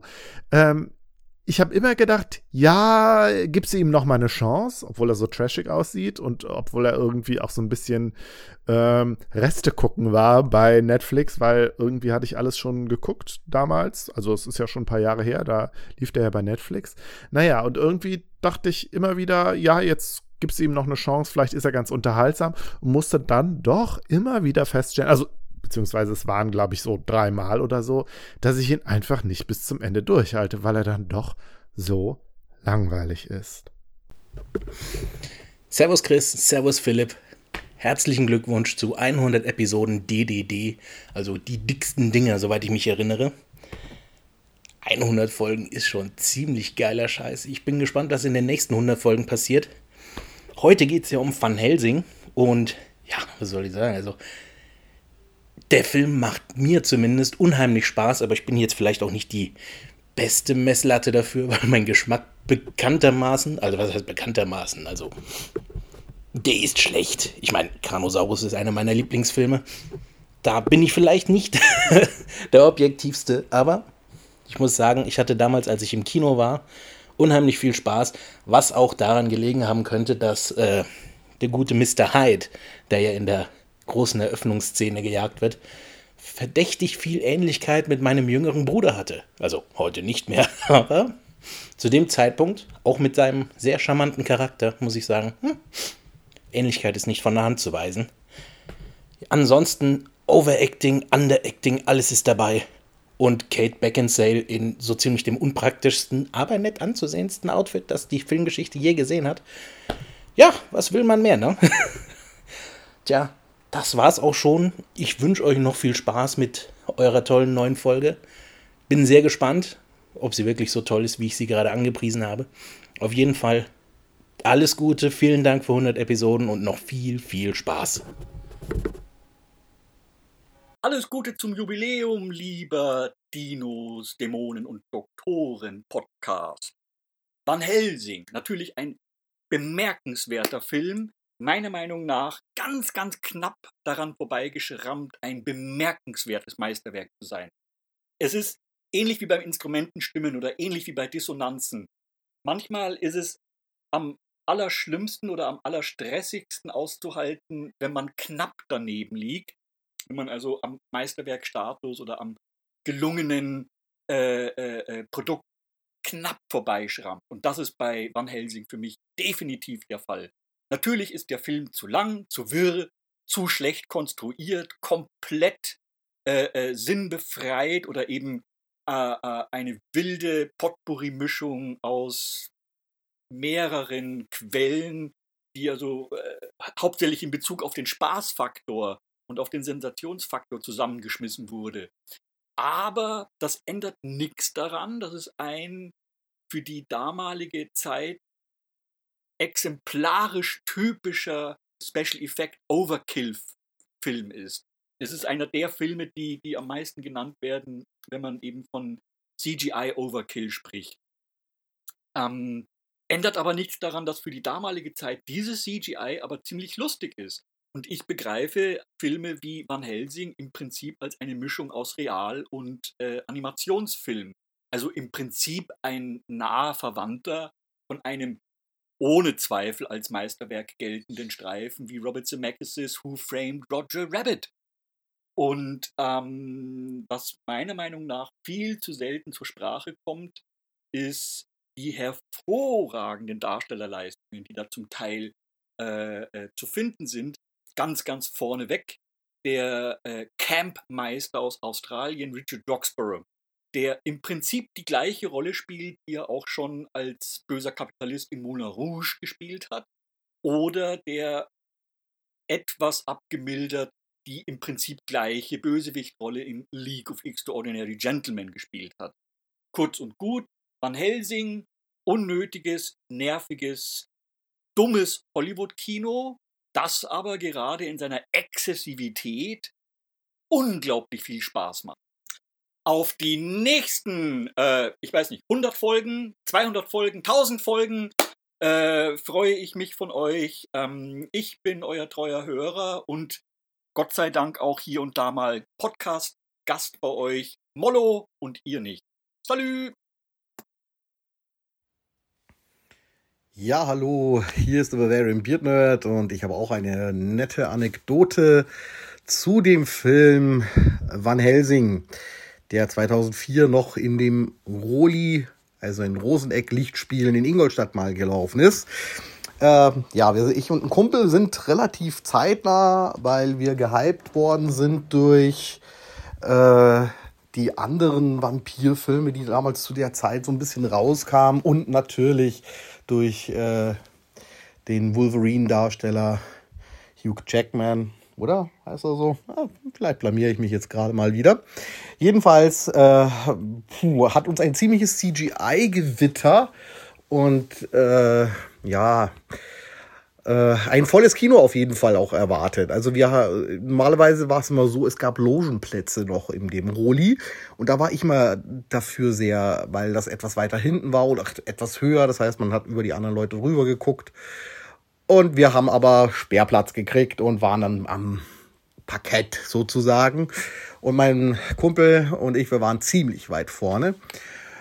Ja, und hinter uns war ein, ja, wie soll man sagen, ein, ein, ein, äh, ein Trupp aus, ähm, ja, äh, nicht unbedingt große Cineasten. Also sie haben die ganze Zeit schon äh, während den Trailern immer blöde Kommentare abgegeben etc. Ähm, ja, gut, der Film war aber jetzt nicht unbedingt so, dass äh, das Gequatsche mich jetzt großartig genervt hat. Aber einer dieser Jungs äh, war halt, er hat immer im wunderschönsten Bayerisch. Jedes Mal, wenn eine ekelhafte Szene kam, also irgendwo was aufgeplatzt ist, irgendwo so ein, so ein Beutel oder irgendwie, keine Ahnung, hat er immer so, ey, nachher gehen wir nur zu McDonalds. Ich hab so Appetit auf McDonalds. Hat er jedes Mal gesagt gehabt. Und irgendwann kamen dann diese Szenen, wo quasi diese Dämonen ausplatzten auch so. Also ich habe den Film seit 2004 nicht mehr gesehen. Also wie gesagt, ich habe den einmal angeguckt und es hat mir gereicht. Äh, auf jeden Fall platzten da diese, diese Eiterbeutel da von diesen Vampiren auf, da mit grünen Schleim und keine Ahnung. Und Frankenstein war da irgendwie mit involviert und was weiß ich. Und dann liest der wieder halt sein Ding los, so, hey, ich hab so Bock auf McDonalds noch. Und mein Kumpel dreht sich um und brüllt, dass es wirklich das ganze Kino hört. Halt jetzt mal dein Maul! Aber so richtig. Ne? Und es war dann absolute Stille in diesem Kino. Und der Film ging natürlich weiter. Und ich habe mich nicht mal mehr getraut zu räuspern, weil der so aggro war, mein Kumpel, weil das den so genervt hatte. Und äh, am Ende von dem Film war dann so, guckte ich so rüber und so, äh, alles gut bei dir? Und ja, ja, Film war scheiße, der Typ hinter mir war scheiße, ich will jetzt auch zum McDonalds ja, das war meine lustige Van Helsing-Anekdote. Ja, wir sind dann nachher noch wirklich zu McDonalds gegangen, denn bei den ähm, Roli-Lichtspielen war es damals noch so, da hast du, wenn du die Karte am äh, angrenzenden McDonalds, der war dann in der Moritzstraße bei uns in Ingolstadt, wenn du da dann hingegangen bist, dann hast du noch ein kleines Getränk äh, kostenlos gekriegt, wenn du die Kinokarte abgegeben hast. Ja, darum habe ich auch nicht mal eine Kinokarte von dem Film als Andenken. Äh, wie gesagt, äh, das ist das Einzige, was mir so richtig in Erinnerung geblieben ist, dieses, äh, dieser Kampf äh, quasi unter den Cineasten, wie ich ihn äh, bei mir in meinen Erinnerungen gespeichert habe. Ähm, aber ansonsten, ich weiß noch, dass die äh, Darstellerin aus diesen anderen Vampirfilmen, wo die gegen Werwölfe einen Krieg haben und dann wo dann so ein, so ein Werwolf Twitter-Vampir äh, rauskam. Ich weiß es nicht, ihr werdet wahrscheinlich den Namen wissen. Ich habe das echt vergessen. Die Filme habe ich auch nur einmal gesehen. Underworld was, genau, Underworld. Underworld habe ich auch nur einmal gesehen, jeweils ähm, teilweise im Kino, teilweise auf DVD. Ich weiß es nicht mehr ganz genau. Jedenfalls Van Helsing. Ich war riesen enttäuscht. War nicht mein Film, war nicht meine Art meines Films. Äh, war mir zu, ja, keine Ahnung. Ähm, ja, aber da gab es ja noch genug so Filme damals in der Zeit. Und äh, da hat er glaube ich, ganz gut reingepasst. Und ja, das war's für mein, meine Anekdote jetzt von Van Helsing. Übrigens äh, wünsche ich dann äh, alles herzliche Gute zum 100, zur hundertsten Folge des Podcasts der zwei Chaoten hier und äh, ja, freue mich auf weitere 100 Folgen hoffentlich. Ne? Und ähm, ich hoffe, dass auch bald mein Podcast wieder an den Start geht, wenn es mir wieder richtig gut geht und wenn ich einiges hinter mir habe. Gut, also dann, liebe Hörer, ich wünsche euch was. Bis bald. Das Jahr 2004. Was war im Jahr 2004? Hm, ich war ein Teenager. Godzilla Final Wars kam da raus, was ein absoluter Drecksfilm ist. Dann kam noch irgend so ein anderer Film raus, irgendwas mit Hugh Jackman und irgendwelchen komischen Kreaturen. Was, ja, weiß nicht. Ich glaube, der hieß Van Helsing und war technisch gesehen ein Film. Er hat auch Dialoge, aber sonst weiß ich nicht. 2004, Van Helsing, Hugh Jackman. Ah, irgendwie nicht so mein Fall. Aber da ich Philipp so lieb habe, gebe ich dem Film einen Daumen nach oben. Viel Glück zum Nicht-Geburtstag für dich, für dich. Viel Glück zum Nicht-Geburtstag. Viel Glück, viel Glück, Glück, Glück, Glück, Glück, Glück. Wir einigen uns beim nächsten Mal vorher auf den Text. Nein, Nein, okay. das war eine Empfehlung. Ach so, okay. Ähm, alles Liebe zum Nicht-Geburtstag. Zum Hundertsten. Zum Hundertsten, meine Güte. Für Dämonen, Doktoren und Dinos. Wir haben uns überrundet. Das ist frech. Ich mache das seit fast zehn Jahren und die berunden uns. Ziehe ich die Glückwünsche ja fast wieder zurück. Ich hab Geburtstag. So, also liebe Doktoren, Dämonen und Dinos, ähm, wir wünschen euch alles Gute zur 100. Sendung. Es hat bisher immer sehr viel Spaß gemacht, euch zuzuhören, weil wir euch auch ganz, ganz toll finden und ihr sehr lieb seid. Und ähm, also der Steffen hat gesagt, Hab ich? Ihr habt geschrieben, Hab ich? dass der Van Helsing-Film bei euch dran ist und dass das ein Lieblingsfilm ist. Philipp mag den total gerne. Philipp, wir würden uns da verstehen. Philipp, ich kann das nicht verstehen. Das Gute an der Sache ist aber, dass Van Helsing nicht der Film ist, mit dem Steffen und ich uns kennengelernt haben, weil sonst hätten wir uns nicht kennengelernt. Aber es ging auch um Vampire. Das stimmt. Ja, ja. Das war der andere Vampir. Weltraumstrom. Aha, Weltraumstrom, ganz fantastisch. Den gibt es in Van Helsing nicht. Nein. Nee. Dafür gibt's ähm, Hugh Jackman. Hugh Jackman Strom. Ist der? Oh, der ist, ist unter auch, Strom. auch sehr elektrisierend. Ja, das stimmt. Also es liegt nicht an, ähm, an Van Helsing oder an, an Hugh Jackman, dass ich den Film nicht mag. Ich fand ihn einfach furchtbar. Es tut mir leid. Jeder darf jetzt seine Meinung haben. Nein. Doch? Also solange die Meinung ist, dass der Film furchtbar ist, alles in Ordnung. Nein, Philipp, du bist nicht alleine. Ich mag den auch. So, ich habe den. Steffen meinte so, oh, wir müssten den eigentlich noch mal gucken, aber Nein. eigentlich reicht der Trailer nicht so. Ich habe den vier, fünf Mal gesehen. Ach, so ich oft? kenn Den. Ja, es ist Hugh Jackman dabei. Hallo? So, ich habe einmal gesehen und gesagt, okay, danke, tschüss. War Hugh Jackman dabei? Hallo? Ja, ist ja in Ordnung. Ich habe ja, auch- ich hab ja auch diesen Scoop-Film von, äh, von Woody Allen einmal gesehen. Reicht ja. Ja, den habe ich nicht gesehen. Der ist auch mit Hugh Jackman, müsst ihr auch gucken. Aber wir gucken keine Woody Allen-Filme mehr. Ja, das ist genau der Punkt. Nee. Da kann auch Hugh Jackman nichts mehr dran Nee. ändern. Nee, tut mir leid. Dann nehmen wir noch mal den Van Helsing. Ja, nein. so, tschüss, bis zum nächsten Mal. Tschüss. So haben das die, die Freunde unseres Podcasts gefunden. Dankeschön an alle, die mitgemacht haben. Äh, sehr spaßig. Als nächstes werden wir im äh, Oktober, boah, ich habe mir noch keinen Namen für den Themenmonat ausgedacht, aber ich glaube, wir werden irgendwas mit so Missing Links machen oder mit Affen oder irgendwie sowas. Weiß ich noch nicht. Ja, wa- was im, äh, im, im Oktober als Themenmonat kommt, wird noch auf unseren Social Media Kanälen verkündet. Wie gesagt, wir werden das schon ein bisschen voraufnehmen. Die Social Media Kanäle im Übrigen sind X.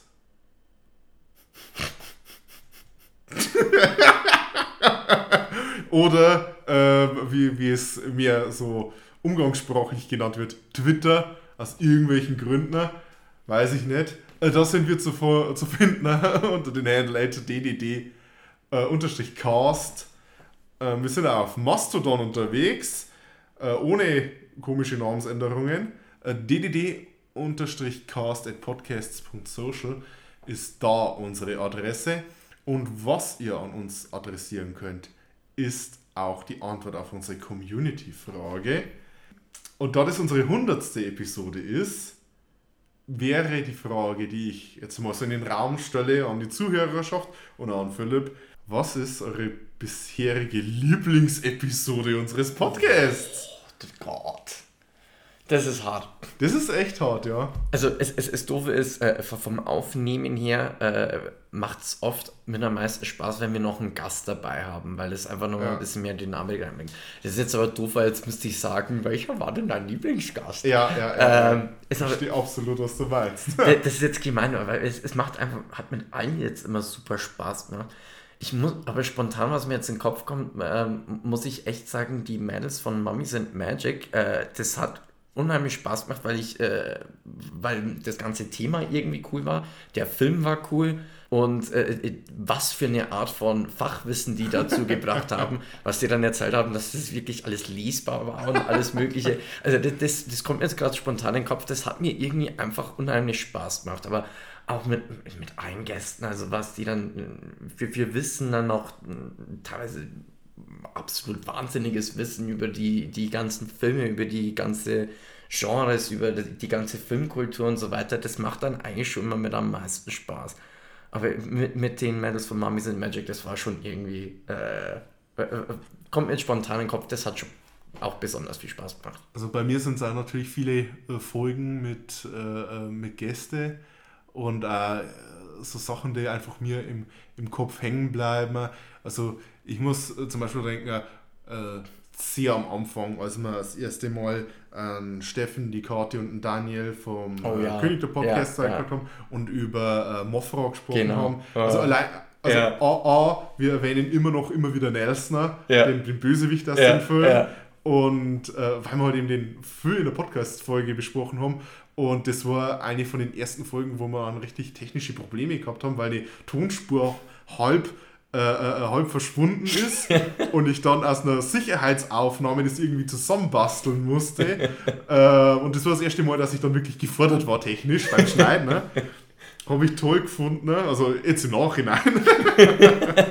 oh, ähm, was, also eine Folge, die ähm, ich glaube relativ wenig Leute angehört haben, weil der Film auch sehr obskur ist. Wo ich Spaß dran hatte, war ähm, Sayonara Jupiter. Oh ja. Einfach weil das, weil das irgendwie so ein, äh, so ein Hidden Gem ist. Absolut. Das, das ist so, so Absolut. ein Geheimtipp, den kaum jemand kennt. Das hat einfach Spaß gemacht, das irgendwie zu entdecken. Ja. Ähm, weil, äh, weil das auch ein, das ist ein Film, über den könnte man locker, äh, den könnte ich mir wieder anschauen. Wir könnten nochmal drei Stunden drüber reden. Der ist Müsste einfach, müsste man bloß mal finden mit einer gescheiten Untertitelspur. Ja. Weil, das, weil das schon das, äh, das Problem. Ja. Äh, das hat der Mario Momenschans hat uns damals den Film empfohlen. Nochmal danke. Was habe ich mir noch gedacht? Oh, äh, als wir den äh, Markus und den Jan da hatten und über äh, Reise in die Uhrzeit äh, gesprochen haben, äh, da haben wir auch das erste Mal Ikea vs. Ultra gespielt. Ja. Oh, ja. Das, das war eine tolle Folge. Also es wahnsinnig tolle Folge. Ihr habt unsere Gäste gehört. Ähm, mit, mit Armin äh, was, was die beiden Male auch toll. ja, Ähm, ja, ja. Wenn, äh, wenn, wenn ihr jetzt die Folge hört, habt ihr zuvor, haben wir wieder äh, zwei, Folgen, äh, zwei Folgen mit Gästen aufgenommen, äh, mit, mit Molo und äh, mit, mit Michael. Äh, vor kurzem am Pierre, da hatten wir es ja ähnlich. Mit der Marina hatten wir auch sehr viel Spaß. Ja. Ähm, An der, an der muss man dann sagen, an der Stelle schon mal äh, zum einen vielen Dank an die Zuhörer, aber auch vielen Dank an die äh, Leute, die mal mitgemacht haben. Äh, es, es macht immer wieder super viel Spaß. Äh, es ist einfach irgendwie ein tolles Format, wenn man einfach mal ins Quatschen kommt. Man macht es dann irgendwie mehr ums zu quatschen an sich und weniger um einen Podcast aufzunehmen, weil es einfach Spaß macht. Das ist, ist eher das Schöne. Ja, wenn, wenn man beim Podcast aufnehmen keinen Spaß hat, warum wird man. Also, d- d- das sehe ich dann eigentlich ambivalent, weil wenn, wenn, ich. Wenn es keinen Spaß machen würde, würde ich es nicht machen. Ja, es ist eigentlich, es eigentlich macht es nur Spaß, über Filme äh, zu quatschen und wir lassen halt dummerweise nebenbei ein Mikrofon laufen. Ja, und ich, ich will heute so, so eine, eine kleine Mission von mir ist halt eben da, so diese Liebe für so Monsterfilme hinauszutragen, teilweise eben dann zu sagen, hey, der Klassiker, den jeder schon gesehen hat, der gefällt mir auch, aber teilweise eben dann äh, irgendwas, irgendwas auszugraben, was ein bisschen äh, obskurer ist und äh, ja, ein, einfach, einfach Filme zu mögen. Einfach über Monsterfilme reden, das ist cool. Es sollten viel mehr Leute machen. so. so, in dem Sinne, äh, schreibt uns, was so eure Lieblingsfolge ist. Ob mit Gästen, ohne Gäste, wo, wo wir uns am meisten verhaspelt haben, wo wir was falsch gemacht haben. Ich habe schon lange keine Korrekturen mehr gekriegt. Ähm, bitte korrigiert mich, wenn ich was Falsches sage. Ich will mehr wissen und wenn ich irgendwas Falsches weiß oder weiß, was zu wissen und das ist falsch, dann äh, äh, hätte ich das gerne korrigiert. ja, in dem Sinne dann. Vogelspinner. Und auf die nächsten 100 Folgen. Auf die nächsten 100. Danke. Servus.